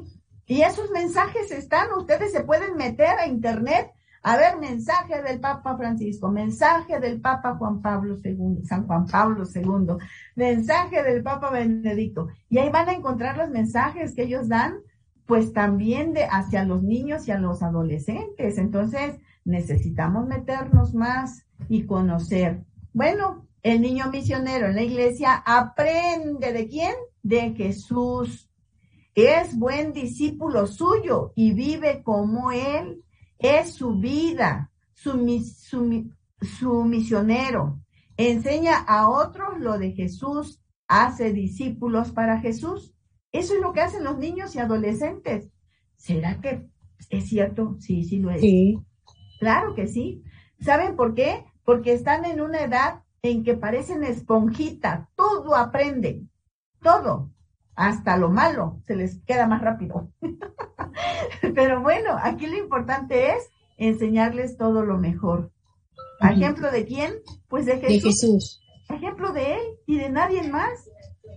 Si nosotros les enseñamos tres cosas fundamentales, si las quieren escribir, adelante, si no, no os preocupéis, ¿de acuerdo? ¿Qué es lo primero que tenemos que aprender? Desde el amor de Jesús, a ser sus misioneros, como ya lo hemos visto, a ser sus discípulos misioneros. ¿Desde dónde? Desde la escucha de la palabra. Desde la escucha de la palabra, porque el niño aprende a la voz de ya y se les queda. ¿Sí? Y esto los va a llevar a vivir en comunión, en comunidad. Si estos tres elementos fundamentales nosotros se los transmitimos, van a ver cómo van a estar sus comunidades. ¿Eh? Estas tres cosas tan importantes, pero para ello necesitamos darles una catequesis misionera, desde una espiritualidad misionera. ¿Para qué? Para que ellos en sus grupos semanales puedan llevar a cabo o puedan llevar a la práctica los otros dos puntos.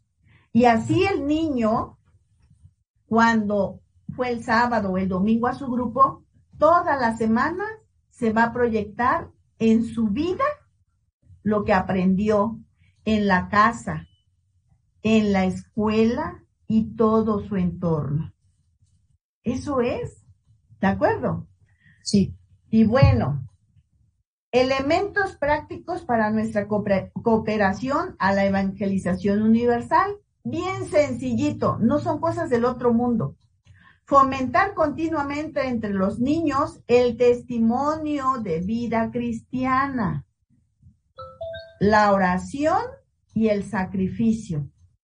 Ay, ¿a poco los niños se sacrifican? ¿Cómo no? Ya les dije hace un ratito, empezando por no comerse una sabrita, un refresco, los videojuegos, el celular, bueno, pueden hacer muchos tipos de sacrificios y lo hacen desde una manera muy generosa.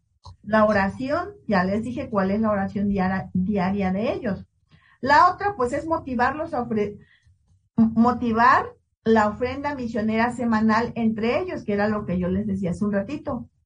Preparar bien la Jornada Mundial de la Infancia y Adolescencia Misionera, que es lo que más a ratito por ahí yo creo que la doctora Isabel les podrá compartir las catequesis, la oración, el ramillete espiritual, la hora santa, el rosario misionero, y que de hecho ustedes van a participar también en la jornada, ¿sí? Primeramente Dios. La otra, bueno, pues celebrar adecuadamente la Jornada Mundial de la Infancia Misionera en sus parroquias, en sus capillas, donde ustedes se quieran organizar, ahí lo van a poder llevar a cabo, ¿sí? Pero lo importante es eso, que nosotros enseñemos a nuestros niños a ser generosos.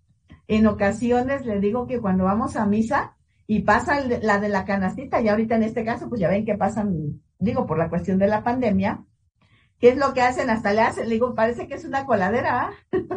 que caigan las monedas más chiquitas y las más grandes me las quedo. No, los niños desde ahí les enseñamos a ser generosos.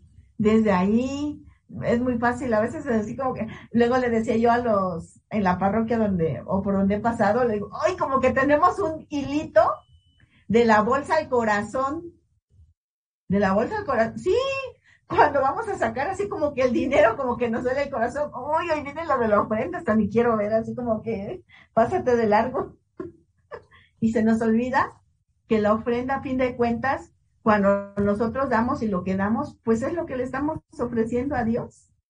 Eso que tú das es lo que tú, tú le estás ofreciendo a Dios. Cierto. Muy bien. Bueno, no es clase de liturgia, pero pues ahí va. ¿Hasta aquí alguna pregunta? Muy bien, todo. ¿Sí? Muy bien todo. Claro, hermana, gracias. Claro, Está gracias. muy bien. Muy bien todo, gracias. Ya, ya casi vamos terminando, ¿eh? Unas dos horas más y ter- ah.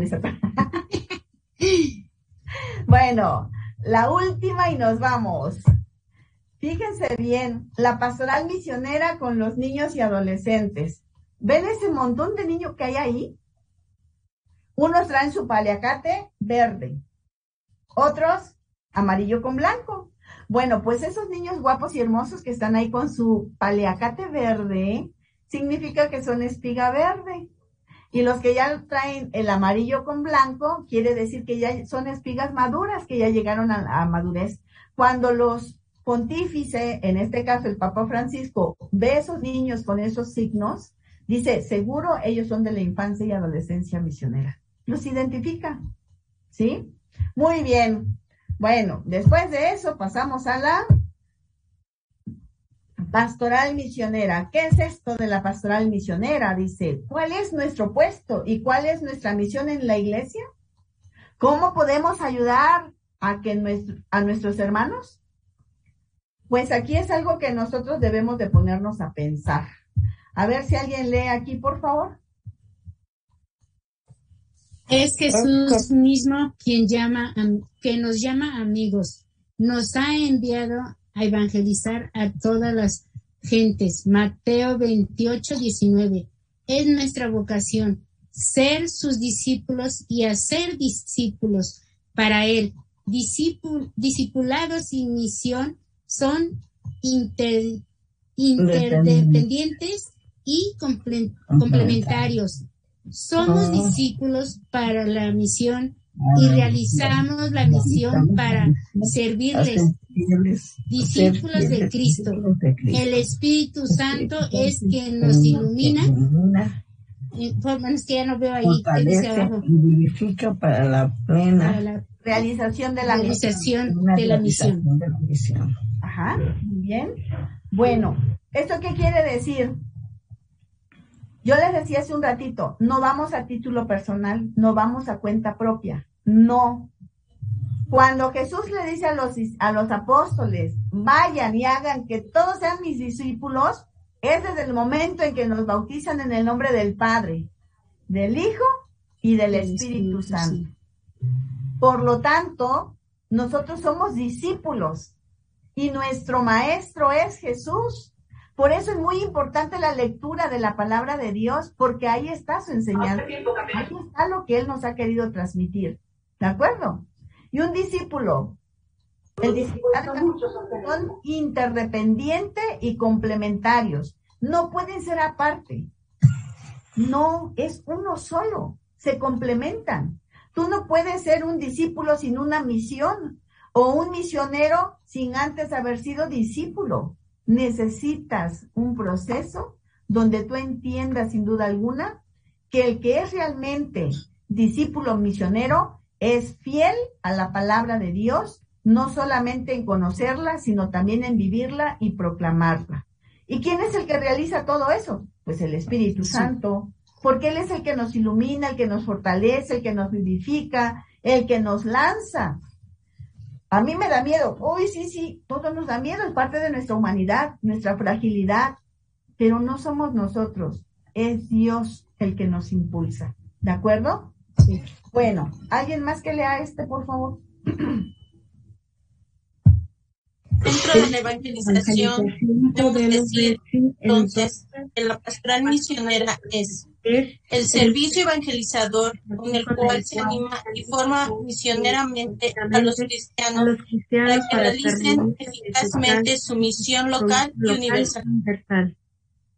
No sé si ustedes realizan misiones, pero por ejemplo, en algunas ocasiones cuando nos toca, dicen, ay, yo, ay, ojalá y que no me gusta aquel lugar porque, ay, no, fíjate que ya empezamos así como que a, a tener prejuicios, ¿no? Y como que buscamos lo mejorcito. Sin embargo, no es así. El discípulo misionero, a donde Cristo lo mande y a como le toque. ¿Por qué? Porque ama su vocación y sabe que va en nombre de Cristo. Y donde a veces uno menos piensa ir, que porque a uno le va a ir mal, es donde más lo disfruta uno. Entonces siempre debemos estar en esa apertura, en esa disponibilidad, en dejarnos conducir por el amor y movidos por el Espíritu Santo. ¿De acuerdo? Bueno, puesto y servicio de la pastoral misionera dentro de la evangelización local y universal. Dios, a fin de cuentas, es el que lo hace todo. ¿Alguien que lea aquí, por favor? Dentro de las tareas evangelizadoras, la pastoral anima y forma el espíritu misionero universal de los cristianos para que, se para que realicen su misión local y universal. Por ello, se recuerda a cada iglesia particular que la animación y formación, comunión y cooperación misionera pastoral. Muy bien. Esto central dentro de la pastoral diocesana. Si nuestras diócesis tuvieran la infancia y adolescencia misionera, que es eso donde nosotros empezamos a formar a los niños y adolescentes, qué bárbaro, qué diócesis no tendríamos tan vivas y dinámicas. Con cuántos grupos juveniles, con cuánto despertar de vocaciones, no solamente a la vida religiosa, sacerdotal, sino matrimonios sólidos, laicos comprometidos, laicos valientes dentro de la sociedad. Necesitamos considerar eso para que tengamos realmente diócesis vivas. ¿Alguien más que lea esto, por favor? Esta pastoral misionera es, es un núcleo dinamizador de todas las comunidades y de las actividades evangelizadoras que se les ofrecen. Es el eje del proceso evangelizador en el que participan los niños, los jóvenes, las familias, los consagrados y diversas instituciones y comunidades. Ella da sabor católico a nuestra vida y a nuestros servicios. Ella ayuda a que cada persona, cada comunidad, eh, de acuerdo a Romanos 1, 2, y cada familia sea misionera. Lleva así a la parroquia y a la diócesis a ser verdaderamente misionera. Pues era lo que les decía ahorita, ¿no? O sea, si, si nosotros implementamos el trabajo pastoral misionero en todo lo que ya tenemos, qué diferente serían nuestras diócesis, de verdad, qué diferentes. Pero bueno, a ver, ¿alguien más que lea? Ella da sabor católico a nuestra vida y a nuestros servicios. Ella ayuda a que cada persona, cada comunidad y cada familia sea misionera. Lleva así a la parroquia y a la diócesis a ser verdaderamente misioneros. Bueno, pues yo creo que si dos veces se nos ha repetido o más, es suficiente como para que entendamos que no tenemos por qué este dividir nuestro trabajo, ¿no? Ahorita, por ejemplo, estamos hablando mucho sobre la sinodalidad, la transversalidad, la comunión, ¿Qué tanto trabajamos en comunidad nosotros? En sinodalidad. En, en, este, ¿cómo se llama? En formar comunidades. Por ejemplo, los de pastoral social con los de liturgia, los de catequesis o los de la pastoral profética, por ejemplo, con familia o con jóvenes. Ya desde ahí tenemos, tendríamos que ver cómo está nuestra parroquia o nuestra diócesis. ¿Realmente decimos que somos discípulos misioneros de Cristo? ¿Nos identifican como tal? ¿Somos los seguidores de ellos? Digo, porque en Antioquía cuando le dijeron a, las, a los apóstoles cristianos, era porque seguían a Cristo. Lo imitaban. Entonces nosotros, ¿cómo nos podrán llamar? ¿Realmente somos discípulos de Cristo? ¿Vivimos como Él nos enseña? Bueno. Así, la pastoral misionera es parte fundamental dentro del proceso general de la evangelización. Es la evangelización orientada a conseguir que todos cumplamos adecuadamente nuestra misión local y universal. Si nosotros nomás estamos ahí, ahí, ahí, por eso nos peleamos, por eso nos estamos viendo feo. ¿Por, ¿por qué? Porque no miramos más allá, porque nos hace falta, vaya, darnos cuenta del sufrimiento de muchos otros que, que todavía están pasando y que nosotros aquí, pues, como quiera que sea, vamos más o menos, pero otros que realmente necesitan de la palabra de Cristo. ¿Alguien que lea aquí, por favor? Este servicio misionero se realiza con la participación de los niños. Jesús mismo es quien les ha dado una misión en la iglesia y en el mundo. Ellos mismos han de colaborar evangelizándose y evangelizando a todas las gentes. Ellos son destinarios de la pastoral misionera, pero ante todos los niños y adolescentes son sus principales agentes. ¿Por qué? porque los niños son los protagonistas en esta obra. El asesor lo único que hace es acompañarlos, orientarlos, pero los protagonistas son ellos. Por eso es que ellos tienen que ser evangelizados y evangelizadores. Tienen que ser discípulos para hacer a otros discípulos, como lo veíamos en, el anterior tema. ¿Sí? Las áreas que nosotros tenemos para la pastoral misionera, pues son estas. Si las leemos, por favor. La pastoral misionera se realiza mediante cuatro servicios y medios que son entre sí complementarios. Animación misionera, formación misionera, comunión y organización misionera, cooperación misionera la animación, la formación, comunión y organización y la cooperación.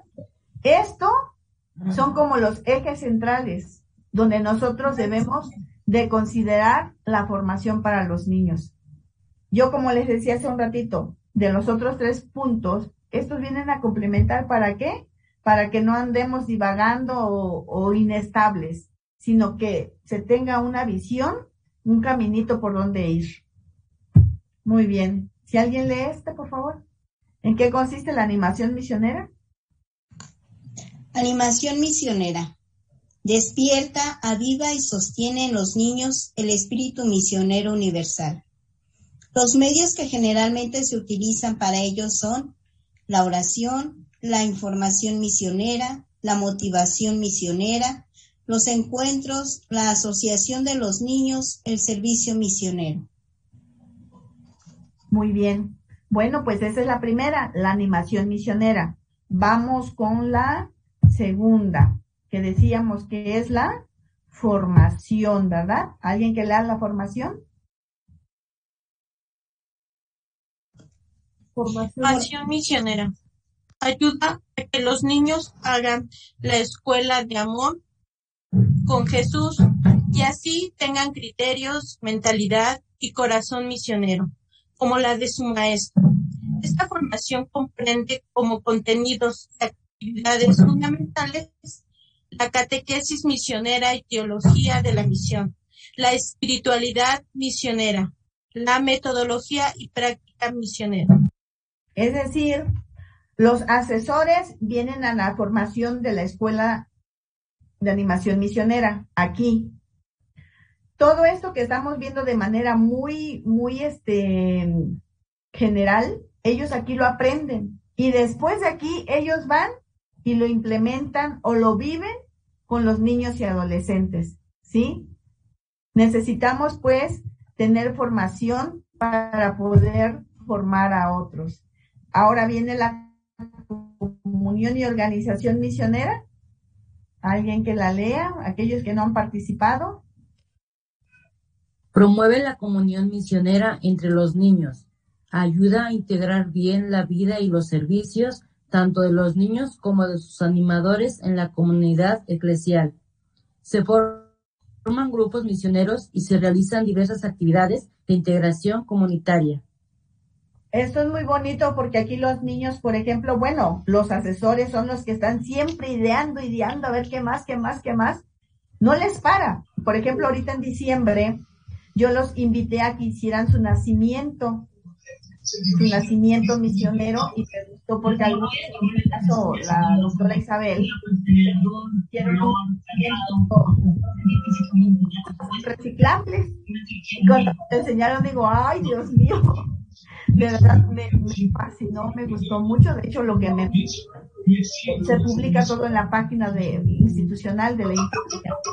Así como muchas otras cosas, ¿no? que yo les podría decir que también este van, van realizando la oración del Santo Rosario, van haciendo también, por ejemplo, la hora santa misionera, entre otras actividades, así como también, por ejemplo, el ir a visitar a otros niños que están con discapacidad o, o que necesitan, o sea, siempre hay, hay algo nuevo con ellos, ¿no? Entonces, es la comunión y la organización misionera. Y esto es muy padre también.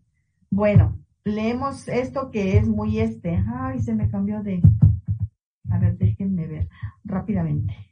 Aunque sea de rojo, pero lo de poner. A ver, leemos. Por favor. Esta cooperación se realiza en varias formas. Las misiones y las ofrendas de los propios sacrificios, uniéndolos a los de Jesús por la salvación de los niños y del mundo entero. Sí, así es.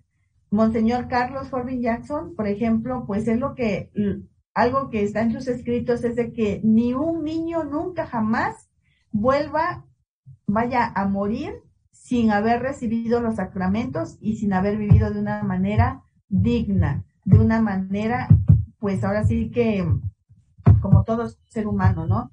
Y eso es lo que los niños y adolescentes van aprendiendo a lo largo de su formación. ¿Qué? Bueno, pues que ellos tienen que ser también, pues los protagonistas en poder ayudar, sin duda alguna, a aquellos niños que más lo necesitan. Leemos, por favor. Esa, Esa cooperación, se realiza en varias formas. Cooperación material con la ofrenda, economía o con otros bienes materiales. Cooperación con servicios misioneros. Dios no solo necesita nuestras ofrendas, sino que necesita nuestras personas. Nos necesita a nosotros mismos como misioneros. Además, necesita que promovamos las vocaciones misioneras. Pues sí. En alguna ocasión yo le preguntaba a los catequistas en un retiro, le digo, ¿quién de ustedes tiene algún fruto de um, algún sacerdote, alguna religiosa, o que tengan matrimonios que hasta la fecha pues continúan en su vocación?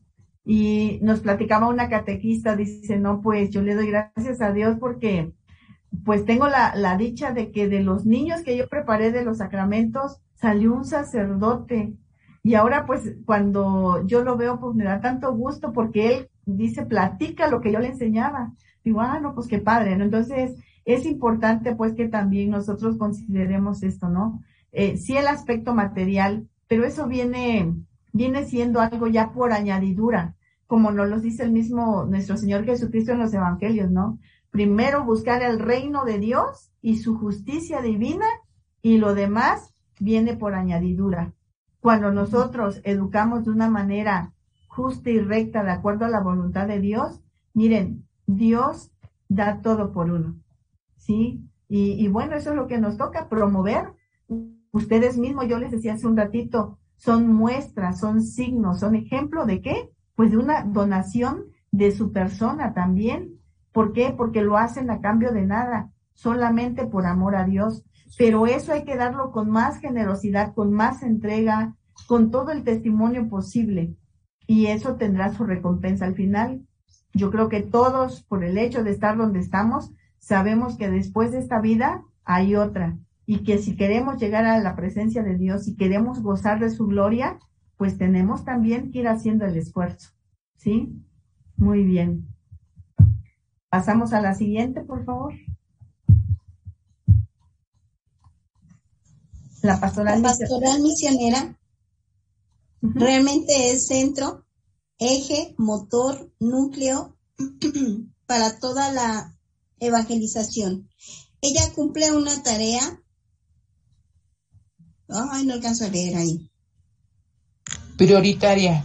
Prioritaria, gracias. En la pastoral de conjunto de cada iglesia.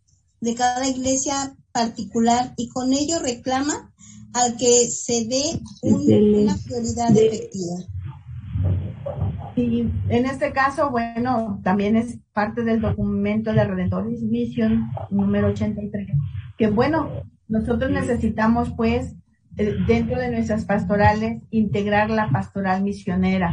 No es hacer más grupos. Si yo tengo el grupo de jóvenes, que el grupo de jóvenes sea misionero, bueno, pues voy a buscar la Liga Misional Juvenil donde les podemos dar el acompañamiento, la formación, la instrucción misionera, despertar en ellos ese espíritu, pues, ¿sí? Y si tengo ya, por ejemplo, el grupo de la Pastoral de la Salud, pues está la Unión de Enfermos Misioneros, donde los enfermos no sufren por sufrir, ni los que van a visitar a los enfermos van porque van, no. Es porque le dan el tinte misionero y dicen, Señor, yo hoy visito a este enfermo y mira, lo que me cuesta te lo ofrezco. ¿Por qué? Por la salvación de aquellos que necesiten, por mi misma salvación, por mi conversión. El enfermito que está postrado o el enfermo crónico que aunque todavía se puede valer por sí mismo, pero que en lugar de reprocharle a Dios, ¿por qué yo? ¿Por qué a mí? Mira, no, no, no, mira Señor, lo que a mí me toca, con amor te lo ofrezco, por las vocaciones, por las misiones, es decir, darle, como quien dice, lo que ya estamos haciendo aquí, el sabor, ¿sí? que sea el motor, que sea el eje, que sea el núcleo. Y no es hacer más, sino solamente enriquecerlo con lo que ya se tiene. ¿Alguien que lea aquí, por favor? El niño que sea pequeño, desde el bautismo es parte viva en la iglesia. Ha sido enviado a evangelizar. Él tiene una misión para hoy en la iglesia y en el mundo. Por eso hemos de ayudarle a que la... Ya nada más hasta ahí dice. Sí, sí, no se preocupen, yo aquí lo explico, es que, bueno, entonces aquí con el niño, por ejemplo, aunque sea pequeño, no importa, desde su bautismo, él ahora sí que empieza a formar parte de la iglesia. Él también es esa piedra viva. Dice San Pablo que nosotros, eh, cada vez que alguien se bautiza, pues es como la iglesia cuando se va ensamblando, es decir, yo creo que todos hemos visto cuando se construye una casa, ¿no? Cómo se van poniendo los diferentes tabiques o blogos, depende del material. Pues así pasa lo mismo con nosotros, pero en este caso tiene una misión ese niño y ese es nuestro compromiso. Ayudarlo no solamente a que crezca en la fe, a que reciba los sacramentos, sino ayudarle a descubrir cuál es su misión dentro de la iglesia y en el mundo. ¿Cómo lo va a desempeñar? Que tú te sientas con esa alegría, con ese entusiasmo de saber que en sus pequeños años lo fuiste acompañando, lo fuiste conduciendo, lo fuiste dirigiendo. Y aunque los papás no se dan cuenta porque todavía no están involucrados, sin embargo ustedes juegan un papel que nadie más juega.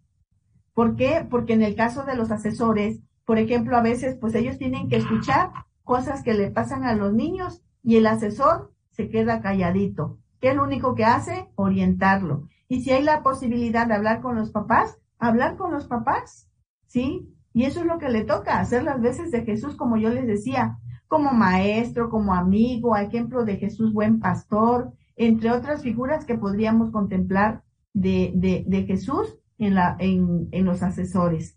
Y bueno, qué bonito cuando los podemos también orientar. Muy bien. ¿Alguien que lea esta, por favor? Por ello la pastoral, por ello la pastoral misionera no será solamente un servicio a los niños, sino un servicio con los niños. Es una pastoral misionera con los niños. Así el niño no solo es destinatario, sino agente de la evangelización personal y de los otros. Y se evangeliza sensibiliza y evangeliza con un corazón misionero universal.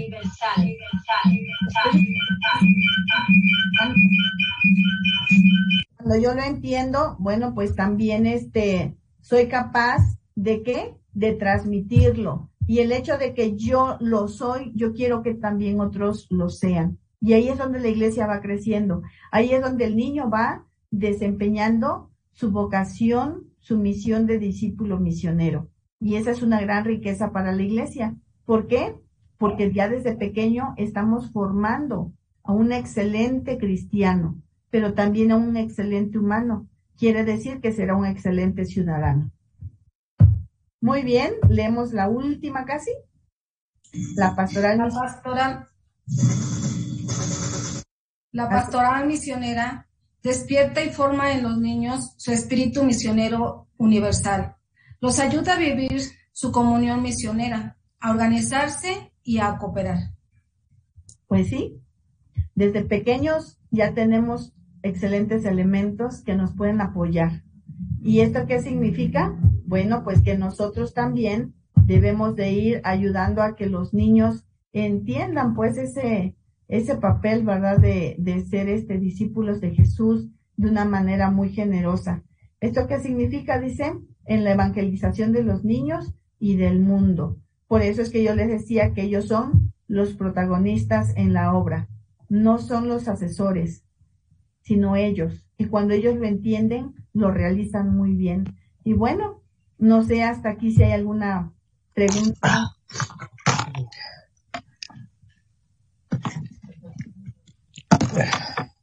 ¿No? Por rápido. Aparte le mando la vuelta. algo, no sé. A ver, yo tengo una pregunta. Por ejemplo, hay niños que, que sí entienden muy bien cuando uno les explica muy bien, pero cuando están con, con mamita o papito que ya están dentro de apoyando, este, que quieren participar de acólitos o de algo, ya lo, a veces los papás ya no, ya no lo dejan. Ya no, porque dicen, ya terminaste tu comunión, ya te preparaste y ya. Ya no los dejan. Esa es mi preocupación porque digo, ¿cómo los eh, las haríamos para que ellos no dejen de, prepararse más. ¿Verdad? Eh, sí, era lo que yo les decía hace un ratito, ¿no? Para poder este mantener a los niños es necesario también la formación con los papás, porque tristemente, pues, bueno, tristemente en el buen sentido de la palabra, ¿no? Eh, dependen de ellos y ellos no se mandan solos porque están chiquitos. Pero mientras nosotros no evangelizamos a los papás, difícilmente vamos a poder tener a los niños. Por ejemplo, cuando son las reuniones de los niños de la infancia, pues algunas mamás llegan a estar con ellos. Es ahí donde tenemos que ver qué les vamos a dar a las mamás. Y ya después de eso, ¿cómo se va a poder evangelizar al papá y a los hermanos? Ese es el papel de los niños y adolescentes. Pero hay que tener si es mamá o papá y también a, a, los hermanos. Pero es poco a poquito, es un proceso y sí se puede, sí se puede porque, por ejemplo, yo les decía antes de conocer la, la institución OMPE, eh, pues nosotros trabajábamos así nada más, líricamente. Y era bonito porque en el 2012 fue la, el CONIAM de, de Puebla y nosotros nos venimos con los papás Vieran de ver a los papás vendiendo a las mamás, todos, o sea, todos metidísimos para poder juntar para el pasaje y algo más que pudieran traer, ¿no? Y este, eran experiencias muy bonitas y de esos niños pues hay, hay profesionistas y que todavía se acuerdan y donde ellos cuando salieron, por ejemplo, de sus lugares para ir a estudiar a otro, a otro estado, lo primero que buscaron es alguna comunidad, alguna parroquia para poder integrarse. Sí. Hermana, si me permite. Claro que sí. Este, mire, en la Corona, en la fábrica de jabón La Corona, se está trabajando al mismo tiempo con los niños que con los papás. Hay catequistas para los niños y hay catequistas para los papás. Se dan los mismos temas del catecismo, pero a nivel adulto. Entonces salen los dos parejitos. Se gradúan los niños el día de la comunión y también los papás. Sí. El obispo sabe eso. Ah, mire. Pues Ah, está muy bien. Por ejemplo, lo que la hermanita Juanita no sabía y lo que la otra hermanita nos está compartiendo, pues qué padre, ¿no? Que lo puedan Sí. así como que compartir y de ahí, bueno, pues adelante. ¿Para qué? Bueno, pues para que la diócesis como que vaya teniendo un poquito más de herramientas, que sepan por dónde. Y por ejemplo, si la hermanita Juanita le comparte a Catita y a todos los demás, pues qué bueno, ¿no? Sería, Sí. sería bien padre. Y por Sí. ejemplo, el padre Álvaro mencionaba, igual que la doctora Vicky, digo Isabel, creo que por ahí estaba el padre encargado de la pastoral de catequesis. No sé si escuché mal. O bueno, también se considera porque es sábado y luego tienen celebraciones, pero sería una, una muy buena oportunidad para poder compartir entre ustedes. Ah, buenas, sí, buenas noches, hermanita. Este, yo soy catequista de la parroquia de San José Obrero y mi duda es esta. Acabo de escuchar una buena idea con la hermanita y, y en este caso, ¿qué podemos hacer nosotros como parroquia? Eh, ¿Iniciar ese curso o hacer la invitación o que la diócesis nos la mande? Bueno, por parte, eh, bueno, el curso de cuál, de lo que dijo la hermanita Juanita. Para la invitación para los papás. Ah, bueno, aquí en este caso, por ejemplo, no sé ellos cómo lo estén manejando, pero se supone que por parte de la catequesis, de la dimensión de catequesis, han de tener algún proceso. Entonces, más bien, yo creo que este sería como un fruto de la reunión para que con el padre Álvaro puedan, puedan compartirlo, puedan este, externárselo y ver de qué manera se pueden organizar. Y así, bueno, pues que toda la diócesis, no solamente una o dos parroquias, sino que en la mayoría o hasta donde más se pueda de las parroquias, bueno, pues que se lleve a cabo ese proceso de formación, tanto de los niños como de los papás. Y es mucho mejor todavía, ¿por qué? Bueno, pues porque es la familia completa y eso es lo que hace falta. O- ok, entonces es- quiero entender que es a nivel diocesano. Podríamos esperarlo para no hacerlo a nivel parroquial, ¿verdad? Sí, nada como trabajar en comunión. Ok, muchas gracias, hermanita. No hay de qué, pero de todos modos, por ahí es de la doctora Isabel, yo creo que sería muy bueno como que ir tomando estas anotaciones para que en su momento pues, lo, lo puedan comentar con el padre Álvaro y el padre encargado de la catequesis. ¿Sí? Muy Y por bien. ejemplo, lo- perdón, por ejemplo, los libros que se enseñan a los niños, ¿también pueden ser para los papás o son este diferente para su catequesis? Nada más que, sí, nada más que en este caso, por ejemplo, que era lo que yo les decía hace un ratito con, con la escuela de Jesús, tratarlos a cada uno de acuerdo a, a los niños como niños y a los Y a papás los- como papás. Muy bueno, bien, hermanita, gracias. mire, en la Gracias. corona se tratan los mismos temas de los niños, pero obviamente eh, ya para los papás son pues para personas mayores. O sea, no vamos a hacer los juegos, no vamos a hacer las mismas dinámicas que con los niños. Ya se evangeliza a otro nivel.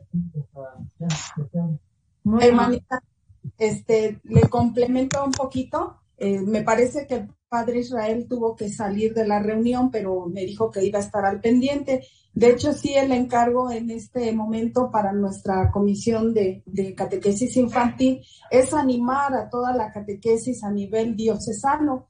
Todo lo que ahorita usted nos ha compartido, vamos a tomar ya la iniciativa con el padre Álvaro para que todas nuestras catequistas reciban la formación. Todos los que estén interesados, a través de sus coordinadores de decanato, se les va a hacer llegar la información para que también ustedes tengan este, los elementos y tengan eh, ahora sí que los tiempos, las fechas, para que puedan participar.